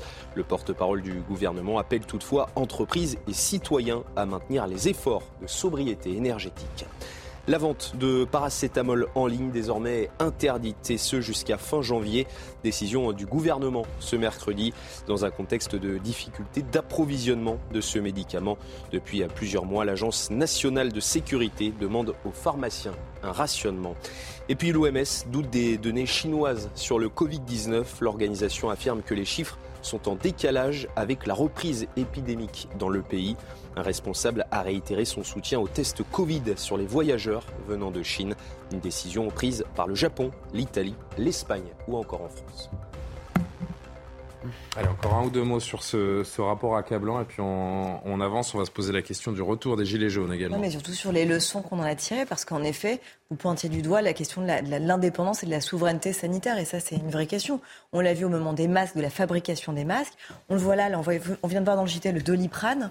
On l'a vu aussi par exemple sur les, les principes actifs, par exemple du doliprane, où on voit qu'on est totalement dépendant de la Chine et de l'Inde qui, ont 80% de ces molécules et que le gouvernement a même dû prendre un décret pour interdire aujourd'hui la vente en ligne du doliprane jusqu'au 31 janvier parce que les Chinois justement en ont besoin fortement et le préemptent. On voit quand même, même si Emmanuel Macron a justement considéré qu'il fallait qu'on mette sur notre sol des usines pour euh, justement fabriquer ces principes actifs, on voit quand même qu'il y a un vrai souci et qu'on est quand même encore très en retard sur des choses absolument essentielles.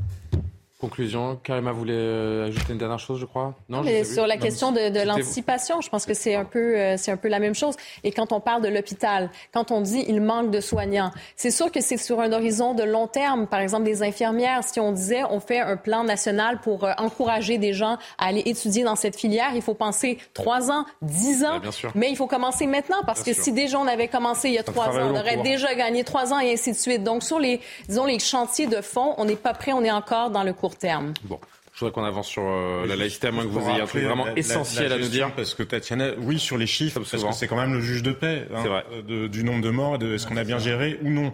Alors, on est meilleur, effectivement, que les très mauvais du classement, comme les États-Unis ou le Royaume-Uni, qui sont à plus de Non, c'est le démarrage qui est compliqué. Qui sont à plus de 3000 morts par million d'habitants. On est à 2370. Mais enfin, il y a beaucoup de pays européens qui sont à nettement moins de 2000. L'Allemagne doit y avoir 4 ou 500 morts de mémoire en moins par million d'habitants. Quant à Taïwan, ils étaient à 600 morts par million. Là, ce sont les chiffres euh, de début janvier. Hein. Mmh. Donc, non, il y a des pays qui ont fait bien mieux que nous. Et Taïwan, je le rappelle, sans avoir fait de confinement. Et bien pire Sans avoir fait de confinement et sans avoir détruit son économie. Parce que quand on voit en termes d'anticipation, Ah, ça nous a coûté. on a passé la barre symbolique des 3 000 milliards de dettes. Non, mais ça nous a coûté 500 milliards la Mmh. gestion du Covid. Et effectivement, en termes d'anticipation, dernier mot, dernier, dernier point en date, l'usine qui fabrique les poches à perfusion, on est en train de la fermer en France. Mais donc rien n'a changé, rien ne changera et rien ne changera jamais aussi longtemps que nous ne tirons pas les responsabilités politiques de ces échecs. Eh ben, c'était important d'avoir cette, euh, cette dernière remarque qui nous euh, donne un, un grand espoir. Merci, euh, merci Jean-Sébastien. Les Gilets jaunes.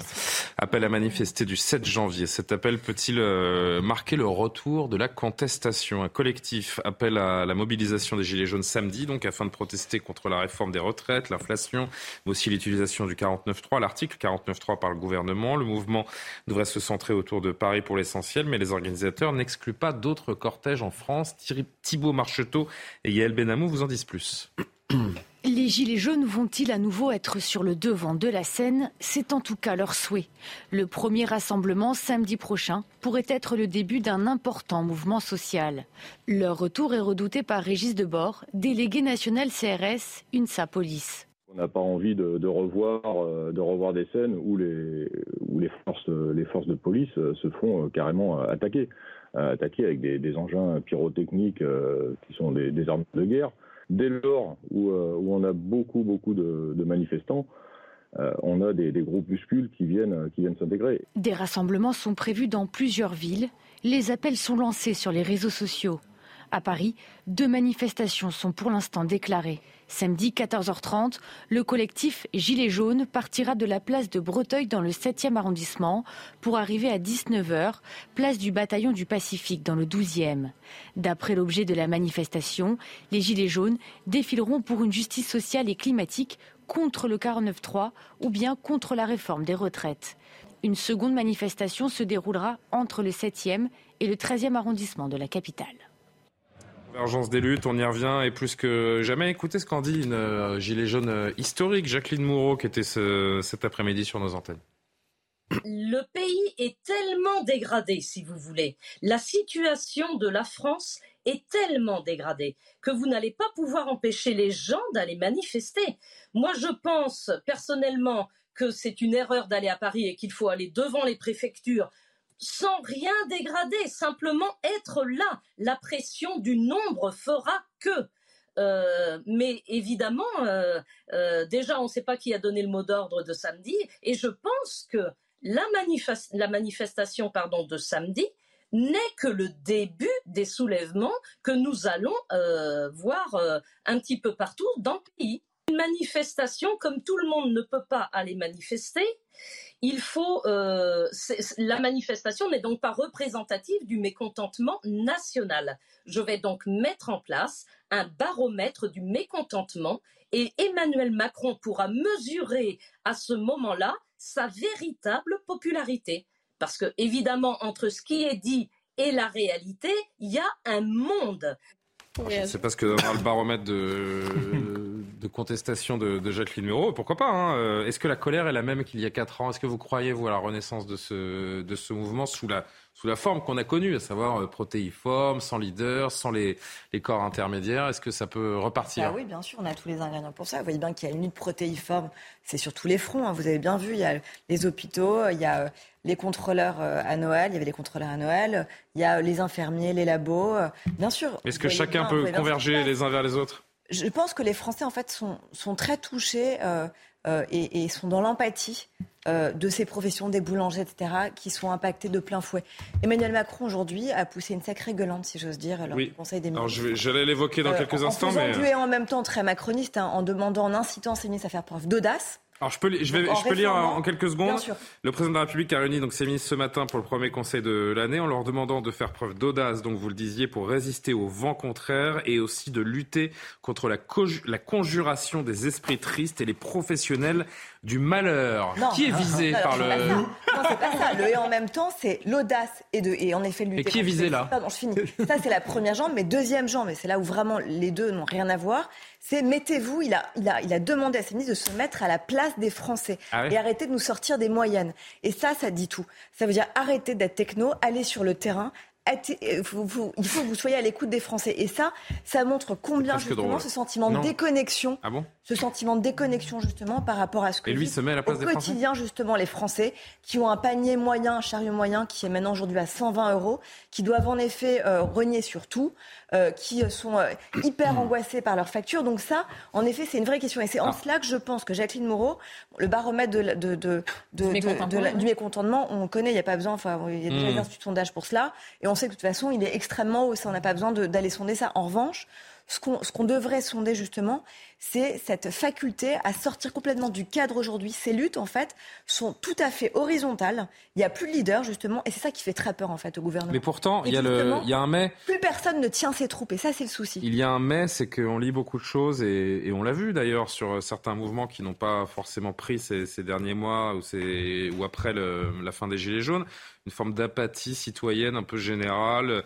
par désespoir ou parce que bah, les gens sont trop occupés à, essayer de remplir euh, leur frigo, euh, ne se mobilisent plus. Il y a ce, il y a ce risque également de, de, de l'apathie des gens qui souffrent le plus en se disant qu'est-ce que je vais aller faire dans la rue, ça va rien changer. cette espèce d'anesthésie globale, en fait. Il y, a, deux choses, effectivement. Il y a le fait que les Gilets jaunes, ça a déjà eu lieu. Et ça s'est déjà noyé dans les sables, précisément. Et personne n'a su transformer l'essai en représentation politique, en canalisant finalement les choses pour lui donner ne serait-ce qu'une une existence institutionnelle. Les Gilets jaunes, ils ont essayé de se présenter aux européennes, ils ont essayé pour euh, les présidentielles, ils sont allés d'ailleurs dans différentes familles politiques. Ça n'a pas marché. Donc malgré tout, je pense que les premiers Gilets jaunes n'ont pas oublié ça. Il faut avoir avoir envie d'aller se mettre en plein hiver dans un truc si vous dites que c'est perdu d'avance.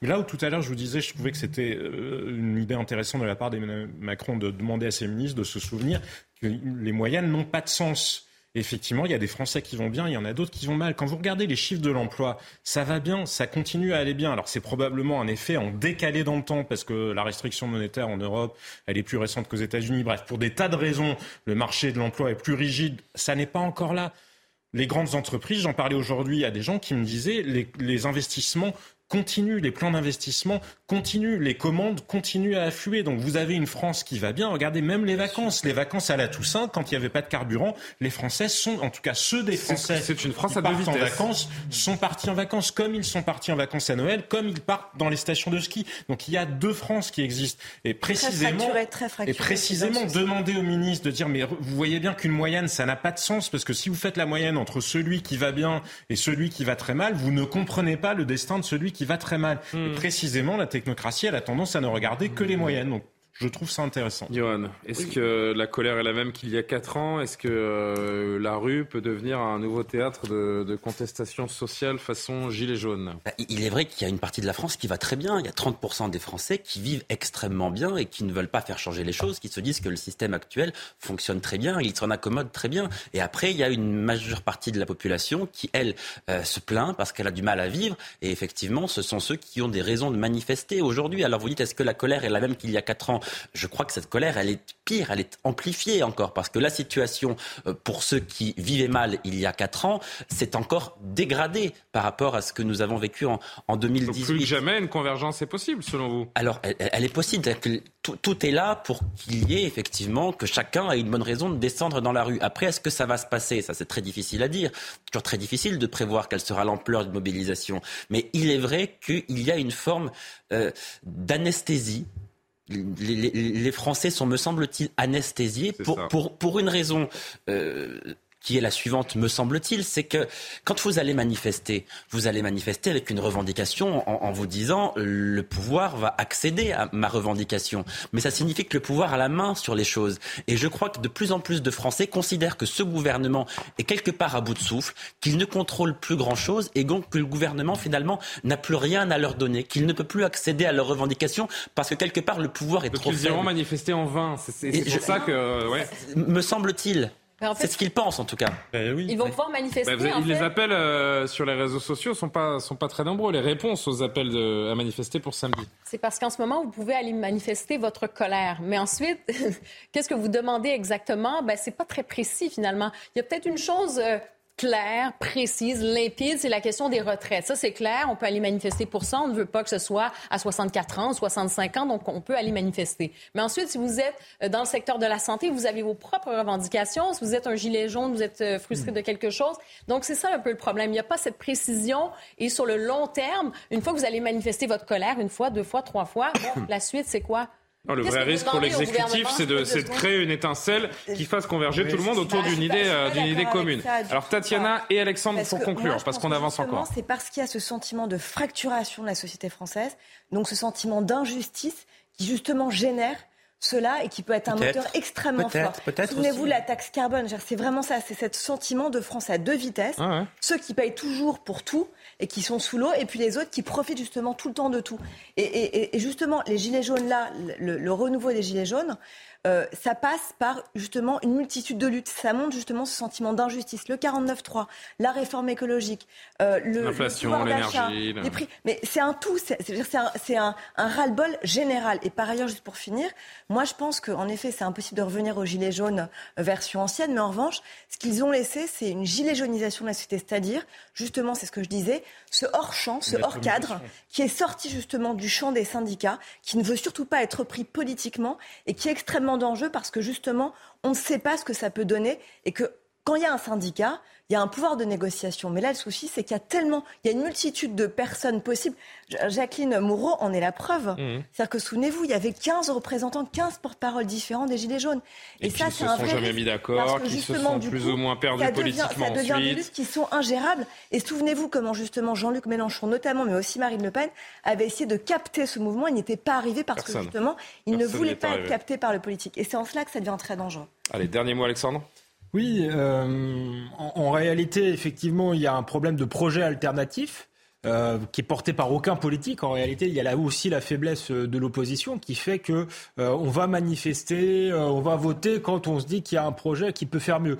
Là, on, ne voit pas réellement qui pourrait, si, si, demain Emmanuel Macron n'avait plus le pouvoir, on ne voit pas qui pourrait redresser le pays. Donc, je pense que c'est pour ça qu'il y a une forme d'apathie. Ceci étant dit, voilà cette fracture, à un moment donné, euh, elle va déclencher euh, des colères. Ou alors, elle va déclencher le fait que toute une partie de la population française, peut-être majoritaire, sera exclue de la vie euh, démocratique. Je ne sais pas si c'est souhaitable. J'avais au téléphone Alexandre Jardin, l'écrivain qui, est très, qui connaît beaucoup bien les Gilets jaunes, et qui me disait, en ce moment, en province, dans la ruralité, même dans la, France périphérique, il y a un peu d'espace, il y a une explosion des potagers. Je ne sais pas si ça vous...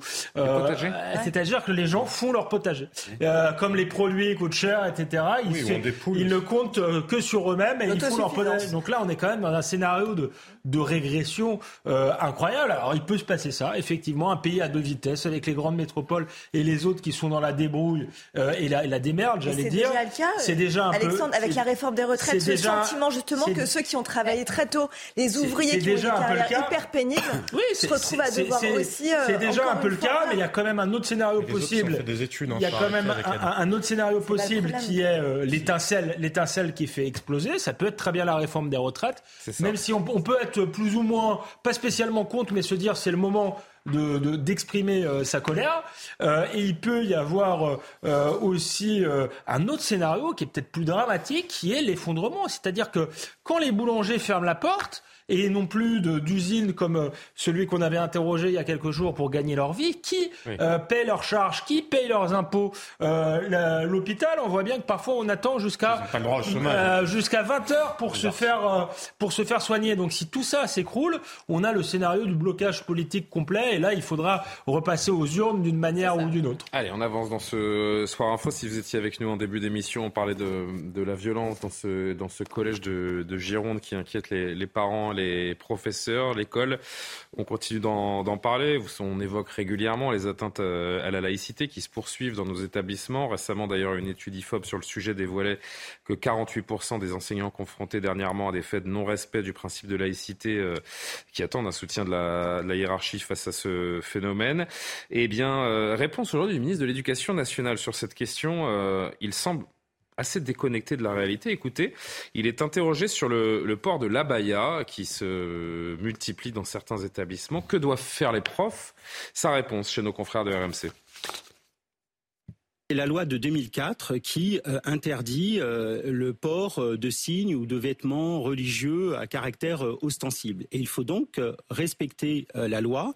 il faut la respecter vous, fermement. L'abaya est un signe religieux ostensible? Si c'est une abaya, de, bien entendu que la, difficulté, ça n'est pas moi qui vais chaque matin regarder des photographies euh, de vêtements et puis euh, décider si euh, c'est à caractère religieux ou pas. Du côté de l'uniforme, il y a des formes d'accessoirisation qui peuvent également Donc, contourner. Donc, si, il y a une solution. C'est la loi de 2004 qu'il faut appliquer fermement. Nous avons publié une circulaire euh, sur ce sujet pour accompagner les chefs d'établissement. Nous avons des équipes valeurs de la République qui viennent en appui lorsque des questions se posent, qui peuvent même se rendre sur place dans les établissements lorsqu'il y a une alerte et euh, que le chef d'établissement a besoin d'un coup de main. Mais pour vous, en tout cas, tout est dans la loi et rien que dans la loi. Tout est dans la loi, rien. Il faut l'appliquer fermement et avec discernement. Et d'ailleurs, on travaille et, on a des chiffres qui sont en baisse. Je pense aux profs, aux enseignants qui ont assisté à cette interview euh, ce, matin, ce matin. Il y a de quoi tomber de sa chaise, euh, ah, on, est, complètement effaré, sincèrement. Incroyable.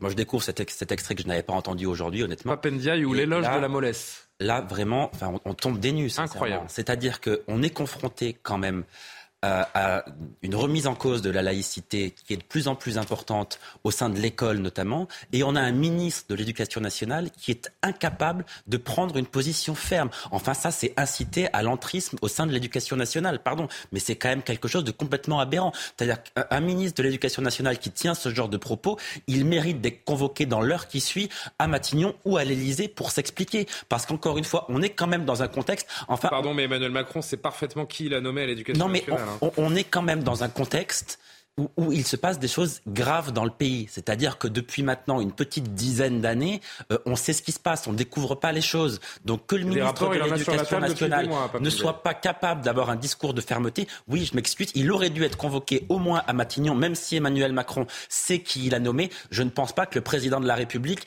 euh, l'ait nommé pour tenir ce genre de propos, sincèrement. C'est ce qui s'appelle fuir ses responsabilités, euh, Tatiana, Renard Barzac. Vous trouvez que c'est euh, l'homme de la situation Franchement, alors j'ai peut-être été euh, un peu désobligeant en parlant d'éloge de la mollesse. c'est pas très ferme comme réponse. Quoi qu'il arrive, ça je peux le maintenir. et à travers cette interview, on voit que le gouvernement n'a aucun projet, aucun plan sur cette question qui pourtant paraît cruciale aux yeux de beaucoup. C'est pas ça, c'est que en fait la loi justement ne précise pas les choses pour la baya ou la camise. Donc en fait, c'est ce qu'on appelle refiler la patate chaude en fait aux professeurs et leur demander d'avoir à gérer eux-mêmes. Quand, le, quand le ministre dit en fait, c'est pas ça, je sais pas à moi de voir si c'est trop long ou trop court. Donc en fait, il refile la patate chaude aux profs qui vont donc tous les jours devoir être et ils se réfugient derrière la loi de 2004. Les arbitres de l'élégance d'une tenue pour savoir en fait si c'est un signe religieux ou pas et donc si c'est interdit ou pas. Et donc ce qui est incroyable, c'est comme il n'y a aucun critère justement dans la loi qui permette de définir euh, si une abaya ou une camise, encore une fois, ou un bandana même est un signe religieux ostentatoire aujourd'hui interdit à l'école, en fait, c'est donc le prof qui se retrouve à devoir gérer ça ou le chef d'établissement. Livré à eux-mêmes. Alors, je vais d'ailleurs encore livré à eux-mêmes. Là encore une fois, et Alexandre, c'est à votre euh, tour derrière. Je voudrais juste encore une fois, euh, par souci de, de, de, de, vulgarisation pour nos, euh, pour nos téléspectateurs, la définition du Robert de l'abaya. Long vêtement féminin qui couvre l'ensemble du corps à l'exception du visage et des mains, traditionnel dans certains pays de culture musulmane. Il n'existe pas d'occasion précise pour porter une abaya. Celle-ci peut aussi bien porter dans des grandes occasions comme l'Aïd, mais aussi dans la vie quotidienne en soi. Donc l'abaya, ce que je veux dire, c'est que ce n'est pas un vêtement religieux en soi, mais culturel. C'est en cela aussi qu'il y a une zone grise. Le problème, c'est que le ministre ne tranche pas. Qu'est-ce qu'on fait?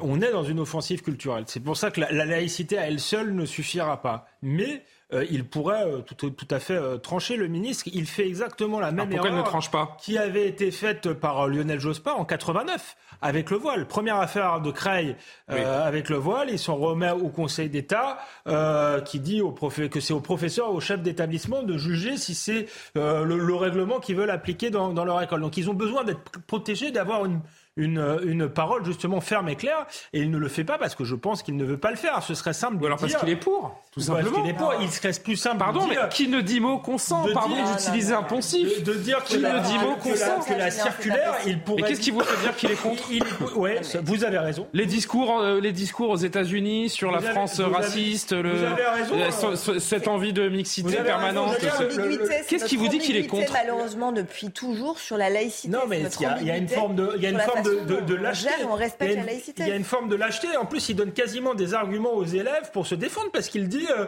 euh, ça peut être un accessoire dans certains cas, alors qu'il suffisait de faire une circulaire en disant, eh bien voilà, maintenant l'abaya rentre dans les signes ostensibles et appliquons la loi. Il ne le fait pas, soit par lâcheté, soit par idéologie, parce que euh, Johan disait, je crois pas que Emmanuel Macron a, a nommé Papendiaï pour euh, pour faire ça. euh, très, moi je on sais pas pourquoi compte que- euh, Macron a nommé Papendiaï, mais vu son CV, il fallait se douter que c'était quand même pas le plus grand républicain. C'est un euh, intellectuel, c'est un brillant intellectuel, Oui, Papendiaï, mais c'est pas un ministre, c'est pas un opérationnel. C'est pas une insulte, c'est euh, un, un, un wokiste de, de salon, comme l'avait dit Pierre-André Tagliave, c'est-à-dire qu'il n'a pas le côté agressif de, certains très mais en tout cas, il est pour le multiculturalisme, et il est pour que, cha- que chacun vient, euh, venez comme vous êtes, comme on, est, comme on dit chez, chez McDonald's. C'est exactement sa philosophie. Parce que jamais les, euh, les professeurs du public ne se sont autant auto-censurés pour éviter des incidents sur des questions de religion. Et voici la, la réponse que leur donne leur ministre. Ah mais oui, je veux dire, alors tout à l'heure je vous disais l'inverse de ce que je vais vous dire maintenant. Je, dire, je ne crois pas aux procédures pénales. Je crois à la responsabilité politique. Mais dans son cas, je pense qu'on devrait ouvrir une procédure pour mise en danger de la vie d'autrui. Parce que c'est de ça dont il s'agit. Samuel Paty. Vous allez un peu loin, là, non Non, Non, non, Samuel Paty, ben pardon, Samuel Paty, ça existe. Eh ben Tatiana, si tous les matins vous étiez à la porte d'un établissement, que vous vous faisiez menacer parce que vous avez un ministre qui n'est pas capable d'assumer ses responsabilités en disant, il aurait pu dire tout simplement, de toute façon, on s'en fout que ce soit religieux pas rappelez- religieux. rappelez-moi, Le règlement est c'est- dit. c'est pas- Pardon, c'est- je vais au bout C'est de pas mon raison- Pendia qui vais au ministère lors de l'assassinat de Samuel Paty, c'est lui qui était en responsabilité? Je vous dis pas qu'il est responsable de l'assassinat de Samuel Paty, je vous dis qu'il est aviez, responsable euh, de la mise en danger des chefs d'établissement et des professeurs tous les matins dans ce pays qui se font menacer quand ils interviennent. Le fait de s'en laver les mains en disant mais c'est pas moi qui va apprécier le machin. Il aurait juste pu dire vous savez quoi, le chef d'éta- d'établissement a autorité de toute façon pour refuser les tenues qui lui conviennent pas. S'il y avait des élèves qui, avaient, qui arrivaient avec des t-shirts écrits l'avortement tue des innocents, je peux vous dire que la Papendia il dirait pas ah ben je sais pas est-ce que c'est bien, est-ce que c'est pas bien machin. Donc je vous dis ce- non mais vraiment je trouve ça mais peut remonter, Non, mais- euh, mais- Jean-Sébastien. non, mais- mais Julien mais sérieusement Non, non, vous mais, imaginez euh, ce que je- vivent je les devrais chefs pas sourire, pardon. Vous imaginez ce que vivent les chefs d'établissement Allez, Ah, allez être terrible. Dans un quartier difficile. Non, mais on en entend régulièrement. Ils sont menacés, Tatiana. Ils vivent sous la mais menace. je ne remets pas ça en cause. des- Mais Eh ben, Jean-Sébastien, justement, ce n'est pas ça. C'est leur ministre. juste Il d'un il le leur doit- répondre, mais l'un il sur leur doit-. Bah, euh, la sécurité, les mettre en danger. Je suis désolé, les mettre en danger s'il y a d'autres drames. Pour le coup, M. Diane n'était effectivement pas responsable de la mort de Samuel Paty et personne ne pouvait prédire que ça allait se passer. Là, en revanche, avec ce qu'il fait, il sera responsable des incidents s'il y en a sur ses, sur ses tenues et il y en a malheureusement tous les jours. Alors, je vous laisse répondre, mais sinon Karima attend pour prendre son C'est tour également. extrêmement choquant de mener un procès comme ça à charge absolue contre ce ministre qui vient d'arriver. Je dis pas. Il n'y a rien d'audible dans ce que dit Jean-Sébastien Il n'y a rien d'audible dans ce que dit Jean-Sébastien. Mais il est en stage, c'est un stade de développement Je vais personnel Juste finir, parce que là, vous me cassez vraiment les oreilles. Le- Ce qui, est, ce qui est juste, en fait, ce qui est tout à fait audible, c'est le constat que vous faites, je suis tout à fait d'accord, je le partage, c'est qu'on arrive à un stade là où les professeurs ne sont plus en sécurité dans l'enceinte de l'école et se retrouvent avec des profs qui sont menacés en permanence, filmés à leur insu euh, et, et sortent avec un marteau comme Samuel Paty finissait par le faire de son, de son école. Là, c'est absolument terrifiant. Mais ce que je veux dire, c'est que c'est malheureusement une défaillance de notre système euh, euh, éducatif depuis déjà quelques années. C'est aussi euh, euh, quelque chose qui est complètement passé sous les radars depuis longtemps. Et je ne pense pas que Papa Ndiaye en soit l'unique et le seul responsable. Non, mais il a une occasion ce matin, là.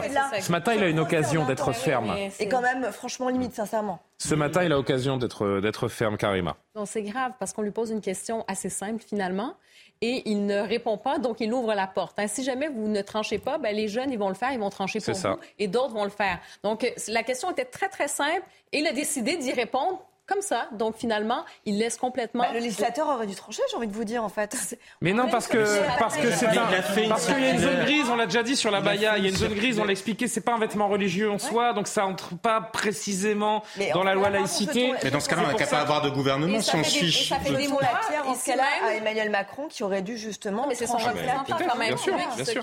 Johan, pour conclure ou allez peut-être encore une prise de parole derrière. Simplement pour revenir sur un point qu'a évoqué à plusieurs reprises Jean-Sébastien Ferjou sur le fait de vouloir judiciariser à tout prix et à tout va la vie politique française.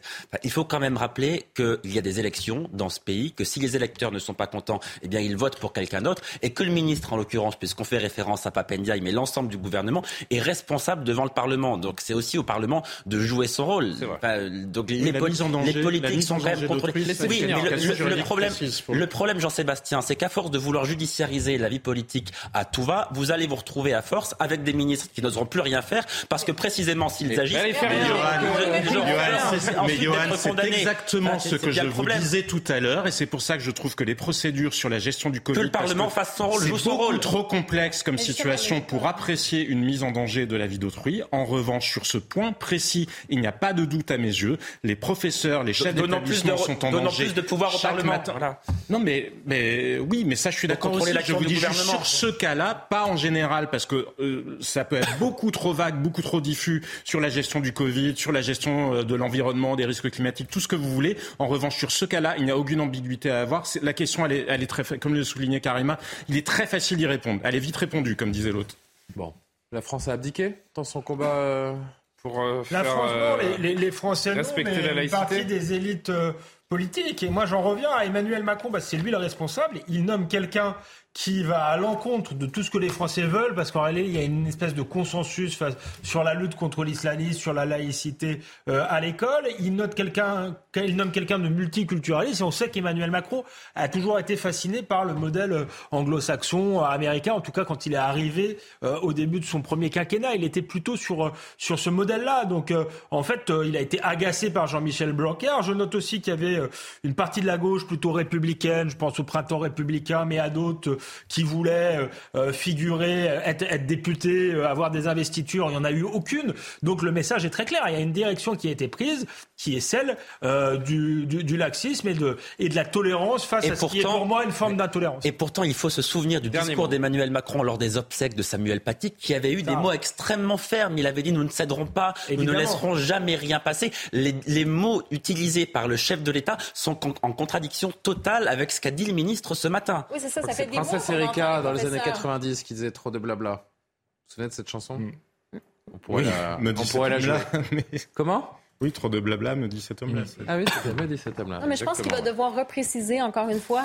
Il n'y aura pas le choix de, faire face aux Français, de répondre à cette question une bonne fois pour toutes. Ça fait des mois que les professeurs demandent littéralement, mais qu'est-ce qu'on fait? Parce qu'il dit, ben, le matin, vous allez décider. Ils sont menacés en plus. En plus, il, il est 23h30. Pour une fois. On va continuer de parler de l'éducation nationale parce que au-delà de ces questions de, de laïcité, euh, Papendiaï nous a rappelé que le niveau des Français, que ce soit en mathématiques, mais surtout en orthographe, ne cessait de chuter avec euh, exemples et chiffres à l'appui. On, en parle dans une minute parce que le constat, là encore, est assez accablant. D'abord, Adrien Spiteri, 23h30, le rappel de l'actualité. Les restaurateurs seront reçus à Bercy demain. Ils réclament des aides pour payer leurs factures d'énergie. Ils discuteront avec le ministre de l'économie Bruno Le Maire et la ministre déléguée au PME Olivia Grégoire. Le secteur de la restauration souhaite un bouclier tarifaire pour toutes les entreprises. À partir du 16 janvier, l'indemnité carburant pourra être demandée. La démarche devra s'effectuer sur le site impôt.gouv.fr. Cette aide de 100 euros remplace la ristourne à la pompe. Elle est destinée aux 10 millions de travailleurs les plus modestes utilisant leur véhicule pour aller travailler. Et puis Vladimir Poutine lance le départ d'un navire. Il est équipé de nouveaux missiles de croisière hypersoniques. Ces derniers seraient capables de surmonter tout système de défense anti-aérienne. Ils peuvent également effectuer des frappes puissantes en mer et sur terre. Et je le disais, de l'aveu même du euh, ministre de l'Éducation, donc Papendiaï, le niveau des écoliers français en orthographe est en chute libre. Le ministre a affirmé que 27% des élèves de 6e n'ont pas le niveau requis en français. Pour appuyer ce propos, il a cité une récente euh, enquête du ministère selon laquelle les élèves de CM2 font deux fois plus de fautes en dictée aujourd'hui qu'en 1987. On a fait faire, dit-il, la même dictée à des élèves de CM2 en 1987 et aujourd'hui, en 1987, les élèves faisaient 10 fautes. Aujourd'hui, ils en font le double. Ils en font 20. On s'est les procurer la, la dictée. Euh, regardez, c'est euh, l'intégralité de cette fameuse dictée. Le soir tombait. Papa et maman inquiets se demandaient pourquoi leurs quatre garçons n'étaient pas rentrés. Les gamins se sont certainement perdus, dit maman, s'ils n'ont pas encore retrouvé leur chemin. Nous les verrons arriver très fatigués à la maison. Pourquoi ne pas téléphoner à Martine? Elle les a peut-être vus. Aussitôt dit, aussitôt fait. À ce moment, le chien se mit à aboyer. Faut le faire quand même pour faire 20 Mais fautes. c'est le euh, texte intégral, ça? C'est le texte intégral intégrale de cette. Je ne sais même pas comment vous faites pour Ah faire oui. 20 fautes. Parce euh, qu'en même plus, c'est- un texte qui est quand même ans, hein. Relativement simple, hein. faire 20 fautes dans Il y a pas de piège, quoi. Il y a. Oh, et allez, le 4 qui est invariable, ça, euh, certains l'oublient. Il y a peut-être quelques liaisons qui, qui peuvent poser question. On va dire que quand on a 10, 11 ans, oui, euh, allez, grand maximum entre 5 et Ouais, 10 mais, fautes. mais là, quoi. vous touchez sur le nerf de la guerre, c'est-à-dire que. Euh, Et d'ailleurs, Papendiaï ne fait rien là-dessus. On parle beaucoup du collège et, et du lycée, mais je pense que tout se joue euh, au CP, CE1, COD, au moment où ça. on apprend à lire et à écrire. Donc on est face. C'est la réalité, c'est qu'on est à des gens qui sont quasiment illettrés. C'est pas qu'ils font des fautes d'orthographe, c'est qu'à ce niveau-là, ils sont illettrés. Moi, je suis pas bon en orthographe, mais faire 20 fautes là, c'est être illettré. C'est en tout cas c'est avoir de grosses lacunes en effet et c'est vers c'est vers là que je voulais amener ce, ce débat en effet parce que face à cette baisse préoccupante donc du niveau que ce soit en mathématiques en français là en l'occurrence à l'entrée au collège Papendia il a fait des annonces aujourd'hui. Il a il a annoncé donc la création d'une heure hebdomadaire de soutien ou d'approfondissement dans l'une des deux matières en sixième dès la rentrée 2023 les élèves qui seront répartis en petits groupes selon leur niveau cet enseignement sera assuré par des professeurs d'école élémentaire. Mais on prend, Tatiana, on prend le problème à l'envers. Pourquoi est-ce que on, on veut combler les lacunes une fois en sixième, au lieu de faire en sorte qu'il n'y ait pas de lacunes quand vous entrez en sixième et de prendre donc de, de- de renforcer et d'appuyer l'instruction et l'enseignement du, du français, l'orthographe, la grammaire, la syntaxe plus tôt, au lieu d'arriver face au fait accompli. Ok, il faut combler les lacunes. Je ne comprends pas ce- cette démarche. Parce que le ministre considère, et, et avant lui d'autres, euh, parce que là, je pense qu'on ne pourrait pas dire que ça vient de lui que les Français euh, ont un niveau merdique euh, en maths et en français, euh, ou alors on lui met tout sur le dos, mais euh, en Non, fait, il a considéré, il a- il a ça. considéré en fait qu'il y avait euh, le passage en fait en- de, à la sixième était un vrai facteur d'inégalité et un vrai facteur de décrochage. Et donc, euh, il y a des études qui ont été menées, enfin une expérimentation d'ailleurs qui est menée, qui est en cours hein, encore à l'heure actuelle. Et donc, il y aura, je crois que c'est en février que sera rendu le, le rapport, euh, à Amiens justement. On fait des rapports. hein. Et, et en fait, c'est assez intéressant parce que, parce que, parce que, en fait, euh, moi, je pense qu'il y a deux choses qui sont assez symptomatiques. D'abord, de façon générale, on a vu ce débat il y a deux jours, souvenez-vous, sur le smartphone. Je pense qu'il y a de toute façon un énorme problème aujourd'hui euh, de nos enfants avec l'orthographe, avec. Et moi, je suis pas d'accord. Pardon, je suis pas d'accord, mais avant je peux 10 ans, très peu d'enfants ont un smartphone. Euh, Avant 10 ans, les- là on parle de- de- d'entrée en d'enfants, sixième. Malheureusement, avant 10 ans, aujourd'hui, ils sont sur des Mais vous tablettes. faites pas des. SMS avant 10 ans, ou alors je suis complètement à la rue. Mais... énormément. Euh, ont déjà des portables parce que de plus, Avant en 10 plus jeunes, de plus en plus jeunes, des enfants ont des, ont, des, ont des portables parce que leurs parents leur donnent des téléphones portables parce qu'ils ont peur euh, quand ils rentrent seuls ou ils vont seuls à l'école. À 10 ans, tu Et rentres donc- pas seul. Bah si, certains enfants rentrent seuls ou Bah, vont avant à 10 l'école quand ils dire. sont pas trop loin. Et donc, du coup, euh, il y a un problème aujourd'hui de toute façon en France. Regardez, quand vous recevez des SMS, le nombre de fautes d'orthographe qu'il y a dans ces SMS. On, écrit même en abrégé. Donc c'est quand même fou, ça c'est la première chose. Et puis deuxièmement, pardon, les gens ne lisent plus, enfin les enfants ne lisent plus. Et ça aussi c'est un souci, c'est en lisant aussi que vous apprenez à ne pas faire de fautes d'orthographe et vous apprenez à bien écrire. C'est pas que la dictée, c'est aussi la lecture qui permet de, de bien écrire. Donc ça c'est la première chose. Et puis deuxième chose, il y a aussi un problème de moyens, on en revient toujours malheureusement à la même chose. C'est-à-dire que quand on a des classes en sureffectif, on est mais au-dessus. ça, ça a toujours existé. la Je veux moyenne dire- d'Europe. Non mais il faut quand même le dire. Il faut que les Mais non, mais dans- à mon époque, on était, on était Non, 40 en non, non. classe. euh, on explose la moyenne commence à prendre de non l'âge. seulement donc, en euh, termes d'effectifs dans une classe, Non, mais donc ça, comment je- vous moi, voulez faire un suivi individualisé? Deuxièmement, on explose aussi euh, la moyenne pour ce qui est du nombre d'enseignants par rapport aux élèves. Donc on a très peu d'enseignants malheureusement, ou plutôt on est vraiment en deçà de la moyenne, très peu d'enseignants par rapport au nombre d'élèves qu'on devrait avoir par rapport à la moyenne européenne.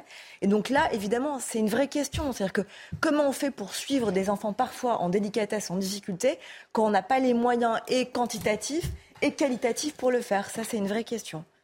Jean-Sébastien, comment est-ce qu'on inverse la tendance? Je rappelle ce sondage qu'on donnait il y a quelques jours, hein, il y a une ou deux semaines, je ne sais plus exactement, ce sondage CSA pour le Sénat.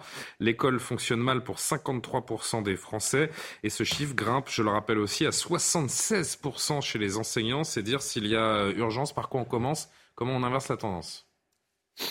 Je crois que le problème, il est identifié depuis longtemps. C'est la méthode d'apprentissage qui est en cause. Enfin, voilà, il y a des pédagogistes fous au ministère de l'Éducation nationale. On devrait faire un moratoire, dire pendant cinq ans, les ans c'est fini. plus jamais ils ne s'approchent des programmes et on demande pour le coup à des enseignants qui, eux, sont face à des élèves et qui sont conscients des difficultés, des rythmes différents d'apprentissage, etc., de, de le faire. La méthode globale, c'est une catastrophe. Ça ne marche pas. Ça ne marche que sur les très bons. Donc, on a des ministres qui, en permanence, nous répètent qu'ils veulent lutter contre les inégalités. Mais alors, faut surtout pas que les enfants lisent trop parce que c'est injuste. Il faut surtout que leurs enfants à eux soient dans le privé. Bon, petit tacle oui, mais, mais, je vais vous dire au passage, mais moi j'assume, hein, mes enfants je les ai mis dans le privé. Je peux vous dire qu'ils sont très nombreux dans leur classe, mais l'apprentissage il est parfait. Donc ça n'est pas une question de nombre. Alors bien sûr que c'est un milieu qui est favorisé, effectivement. Moi je trouve que le gouvernement a fait quelque chose de très intéressant. C'était une des principales mesures même du premier quinquennat d'Emmanuel Macron de, de, diviser les effectifs euh, dans les classes, euh, classes, dans les classes de CP, dans les zones difficiles. Ça, je pense que ce sont effectivement des mesures extrêmement importantes. Mais vous pourrez le diviser autant que vous voulez. Si vous avez une méthode d'apprentissage qui est mauvaise, elle est mauvaise. Après, il y a, vient tout simplement pas ce qui se faisait avant. qui sont vraies. Hein. La durée d'attention, on sous-estime. Je vous en ai déjà parlé. Le fait que toutes les vidéos, etc. Ce à quoi nous sommes soumis, ça fait qu'on a beaucoup plus de peine à se concentrer. Les enfants en particulier, plus de 30 secondes, une minute 30. Aucun enseignant ne peut être aussi intense que euh, un jeu vidéo. Ça Pardon si je suis un petit peu naïf, mais euh, si en 87 on faisait on faisait 10 fautes, bah, pourquoi on reprend pas la, la méthode, la méthode et les programmes de 1987 On a eu des, des, idéologues fous. C'est comme avec le communisme. Le communisme ah, mais rien n'est immuable. Allons-y. Revenons en arrière. N'ayons pas L'Europe ne marche pas. Il faut plus d'Europe. En réalité, c'est ça. La pédagogie ne marche pas. Il faut plus de pédagogie. mettons en retraite, mettons la retraite à 35 ans pour tous les pédagogues. Arrêtez. Le ministère de l'Éducation nationale qui partent en. Bah, je pense que ce qu'ils vont proposer après, c'est la méthode globale en écriture inclusive. Je pense que c'est ah bah là sur les certains, fautes, certains instituteurs, je, ne rigole pas, euh, pratiquent la méthode inclusive. Il n'y a rien de plus inégalitaire. Vous voulez faire euh, euh, des, dyslexiques, des dyslexiques, vous vous y prenez pas mieux. Euh, mais mais, mais c'est une réalité. Et vous parlez Ça des fonctionnera très bien à Pantine. Je ne sais pas si vous connaissez cette ville de, de l'est voilà. de l'île de France. Vous parlez des, écoles privées. Des écoles privées. Je, je... Peut-être moins à Macon. Mais on... Ah oui à Macon. Je ne juge. On va, va s'arrêter là hein, parce que. Vous parlez des, écoles privées. Je juge pas les gens de classe moyenne ou même de classe supérieure qui veulent mettre leurs enfants dans des écoles privées parce qu'ils veulent des apprentissages traditionnels. Mais je ne comprends pas qu'un ministre qui prône pour les autres, pour les plus humbles, euh, des méthodes modernes, qui prône euh, euh, la mixité, sociale, que lui ne se l'applique pas. La plus grande école privée de France. Ça veut dire que c'est un tartuffe qui ne croit pas à, à, son idéologie et qui finalement croit que pour les pauvres, excusez-moi, il faut une école qui fabrique des crétins, et puis les riches, les futures élites qui gouverneront, bon, bah ceux qui ont les moyens se protègent et vont dans leur propre. Mais il avait évoqué des, des, raisons familiales. Hein lui avait des raisons bah Les autres n'en ont pas. Comme bah la mère du 12e arrondissement qui est allée à New York parce que sa fille était là-bas. Elle, elle avait une bonne raison d'y aller. C'est un autre sujet. c'est exactement la même logique. Les donneurs de leçons ont toujours des bonnes raisons pour se préserver eux. L'argent achète de la distanciation sociale. Eux, ils achètent leur distanciation sociale et ils livrent les autres au bazar. Karim Brick c'est ça, il y a plusieurs éléments à regarder, la formation euh, des maîtres. Et je serais curieuse de voir aussi combien de dictées on fait aujourd'hui, parce que moi, j'ai déjà entendu comme quoi la dictée, c'était quelque chose d'extrêmement élitiste, et donc on ne veut pas nécessairement aller là-dedans et en faire si souvent. Et euh, sur la question de la technologie aussi, combien on voit maintenant euh, aujourd'hui beaucoup plus d'enfants ont des, troubles de déficit de l'attention. Donc ça, c'est une réalité aussi. Ça devient assez, aussi, c'est les écrans. assez compliqué. Et je voyais aussi dans certaines écoles, hein, des, des écoles ultra privées, où on décide de délaisser les écrans donc, on paye très, très cher pour délaisser les écrans, alors qu'on a voulu pendant des, années et des années. Tous les enfants des ponts de la Silicon Valley, hein. ils ont tous mis leurs enfants dans des endroits où il n'y a, pas d'écran. Alors, c'est quand même le paradoxe. Et, euh, et souvent, on voit que c'est même les professeurs, les directions qui veulent être tellement techno, techno, alors que les enfants ne font que ça quand ils sont à l'extérieur des classes. Donc, vous posez la question pourquoi on ne revient pas avant ou quoi que ce soit? Donc, revenir à certains fondamentaux de, de lecture, de découvrir aussi, de, de leur donner ce goût de la lecture, de la découverte. Et puis je rappelle euh, également, lorsqu'on évoquait ce fameux sondage pour le Sénat que je redonnais il y a, il y a quelques instants, donc on parle du, du français et de l'orthographe, je rappelle également que le, que le niveau, parce que c'est une spirale, le niveau des profs également lui aussi est en, est en chute libre. Je rappelle ce que je disais donc euh, au moment où on donnait ce sondage. Au CAPES de, maths, de maths 2021, le niveau d'admission des futurs profs donc était à 8 sur 20. Et encore, on demande de surnoter. Et on On demande de surnoter. Bon, il nous reste 4 minutes. Euh, L'une des images de la journée, la porte d'entrée de la résidence de la Première ministre, Elisabeth Borne, l'hôtel de Matignon qui a été la cible d'une action euh, soutenue par le groupe Dernière Rénovation aujourd'hui. Qu'est-ce qu'on parle d'eux quand même? Deux personnes ont été interpellées, je voulais dénoncer une action climatique de façade de la part du gouvernement. Écoutez l'un des militants rapidement. C'est une nouvelle action euh, qui est euh, justement en, rapport avec l'actualité, qui est euh, le, le 31 décembre, qui était le délai laissé par la justice pour que le gouvernement agisse pour réparer les, dégâts causés par le dérèglement climatique. Il y a un côté mettre le sujet sur la table, mais c'est surtout aussi montrer que, qui sont les coupables en fait de, du, du crime euh, énorme qui est en train de se passer. La crise climatique, ça va, ça va causer des morts, des réfugiés par, euh, par millions, voire milliards. Et en fait, euh, ça, ceux qui sont responsables, c'est pas les citoyens euh, qui se battent, qui manifestent, euh, qui s'impliquent dans les associations. Mmh. C'est vraiment euh, les gouvernements et notamment le gouvernement français qui, euh, qui n'agit pas et trouve encore que le réchauffement climatique est imprévisible. Avant de vous faire agir, je voudrais juste que vous lisiez avec moi euh, ce qu'a dit euh, sur Twitter David Lisnard, président de l'Association des maires de France, maire de Cannes. Quand ceux qui nous ont assommés pendant des années pour une sortie du nucléaire et ont conduit de facto au retour à l'énergie carbo- carbonée reprochent à une institution d'avoir mis en œuvre leur propre idéologie pour une planète toujours plus sale. Tout est dit. C'est bien dit? Tout est dit. Il n'a pas la langue de bois, décidément. euh, euh, David Lisnard. Certains vous diront c'est rien, hein, c'est un petit coup de peinture, il n'y a pas de- il y a pas mort d'homme. Euh, oui, mais c'est bête. Mais il montre surtout que c'est bête, parce qu'il y, a- il y a des luttes intéressantes, il y a des colères euh, qui permettent de faire avancer les choses.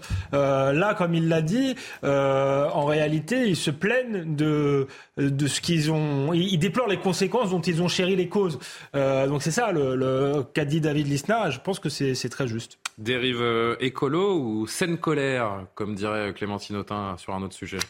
Ah non, mais c'est complètement idiot, surtout. C'est scientifiquement idiot. C'est-à-dire que là, je- et vous pourrez le lire sur Atlantico, j'ai trouvé le rapport, puisque ça vient d'être sorti par les autorités britanniques, en Angleterre et au Pays de Galles. Il y a, ils ont fait des études sur l'impact de la rénovation thermique, c'est ça qu'ils demandent, hein, la Ah ouais. rénovation thermique, ça ne marche pas. Ça ne marche pas en termes, euh, ça ne produit pas les effets qu'on en attend euh, en termes euh, de- de- d'efficacité climatique. Donc il ne s'agit pas du tout de contester le dérèglement climatique, il s'agit juste de dire que cette solution-là, elle ne fonctionne pas. C'est une illusion. C'est une illusion, mais comme par hasard, chez les militants écologistes, vous avez des gens qui ont investi dans des entreprises qui font des trucs. Vous savez où ils viennent vous coller du polystyrène au plafond, là? Parce que ça, on devrait... Non mais si, parce que ça, je vous mets mon billet, un jour, vous verrez que ça sera une des plus grands, un des plus grands scandales. On cherche de l'argent pour tout, pour les infirmières, pour les professeurs, etc. Et qu'est-ce qu'on fait? On paye pour coller du polystyrène au plafond, alors que jamais... Quel polystyrène au plafond? Vous savez, Il y a eu des grandes campagnes. Vous n'avez pas de maison, vous habitez à Paris. Il y a eu des grandes campagnes depuis parlez pas de plusieurs années. C'est des, matières plus, plus nobles, de la Mais laine non. de verre, des choses comme ça. Mais non, non, justement, mais polystyrène qu'on mais colle. euh, Bah, La laine de verre, ça n'existe plus depuis longtemps, c'est très Non, non, polluant. non, je vous assure. Ah bon mais Julien, tout ça pour dire que de toute façon, c'est une escroquerie et que c'est une escroquerie qui a été faite au crédit d'impôt, comme il y a eu les escroqueries euh, carbone à la TVA carbone, etc. Vous verrez que ça sera un des plus grands scandales quand on fera le calcul de ce que ça a coûté en crédit d'impôt. Alors Donc ils sont en train de gagner. Ces militants gagnent le Bah combat oui. des idées. Les politiques les suivent. Bah, bien sûr, bah, comme l'autre qui change son nom de ville en Pantine parce qu'il pense que ça va faire avancer la cause des femmes. Il a qu'à se faire opérer. Il a l'autre, c'est se faire opérer. Je crois. il C'est a le maire de l'égalité. J'ai pas entendu la fin de votre phrase, pardon. Je dis, s'il veut vraiment faire avancer la cause de l'égalité des femmes, il se fait opérer, il devient une femme.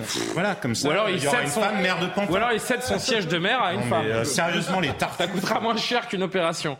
Euh, Qu'est-ce que vous voulez que je relance moi après avoir entendu un la fin de truc pareil C'est la fin de Ouais, l'émission peut-être. Tatiana, vous voulez dire un mot? Non. Ah bah vous m'aidez pas. Bon, euh, Karima non plus. Non, mais. Allez, 10 secondes. Ah oui, 10 secondes hein, quand même. Non, mais je pense qu'éventuellement, beaucoup, 10 secondes, on, on va juste arrêter euh, de, de les suivre parce qu'eux, ils sont contents. Après, ils ont leur Chacun fameux son combat, hein. clip Oui, euh, sur Twitter et finalement, Si- ben, Sinon, ça. là, on a le droit de leur mettre le, le pot de peinture sur la tête ou c'est une violence euh, Ah c'est violent, se euh, en prison? C'est violent pour Bah, Ils ont même les flics apparemment sont pleins de peinture donc euh, ils sont gentils les policiers. Moi je leur ai mis le pot de peinture dans la tête. On sait si la porte a été nettoyée, euh, Matignon? En une heure.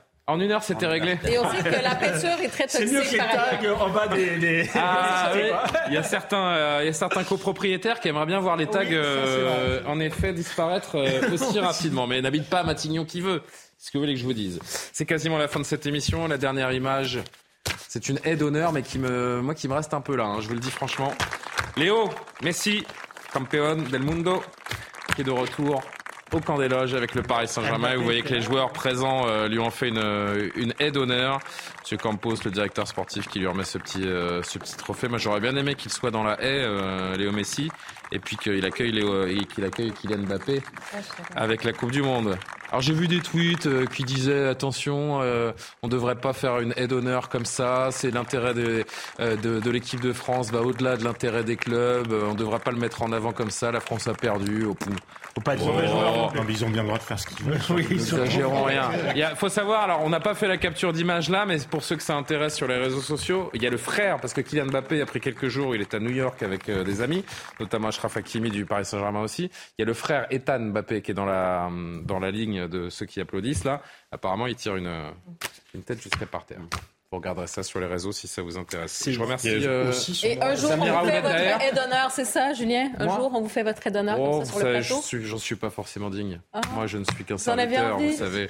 Mais euh, pourquoi pas un jour Non, mais moi, je, je vous ferai Le Lionel. Messi des chaînes d'infos. Voilà. Non, mais je suis un besogneux, vous savez, je, je suis un travailleur, pas un artiste. Merci euh, à Samira Ouled, je vous disais d'avoir préparé cette émission. Merci à tous les cinq. Passez une très très belle soirée. L'édition de la nuit euh, qui viendra après l'heure des livres, évidemment, comme chaque soir. Les émissions et toutes les infos sur cnews.fr. Je vous le disais, à demain, bonne nuit.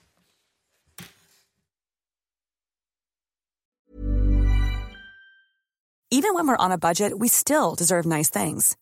Quince is a place to scoop up stunning high-end goods for 50 to 80% less than similar brands.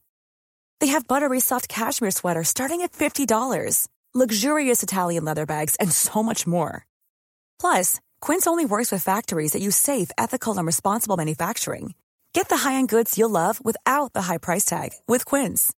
Go to quince.com slash style for free shipping and 365-day returns.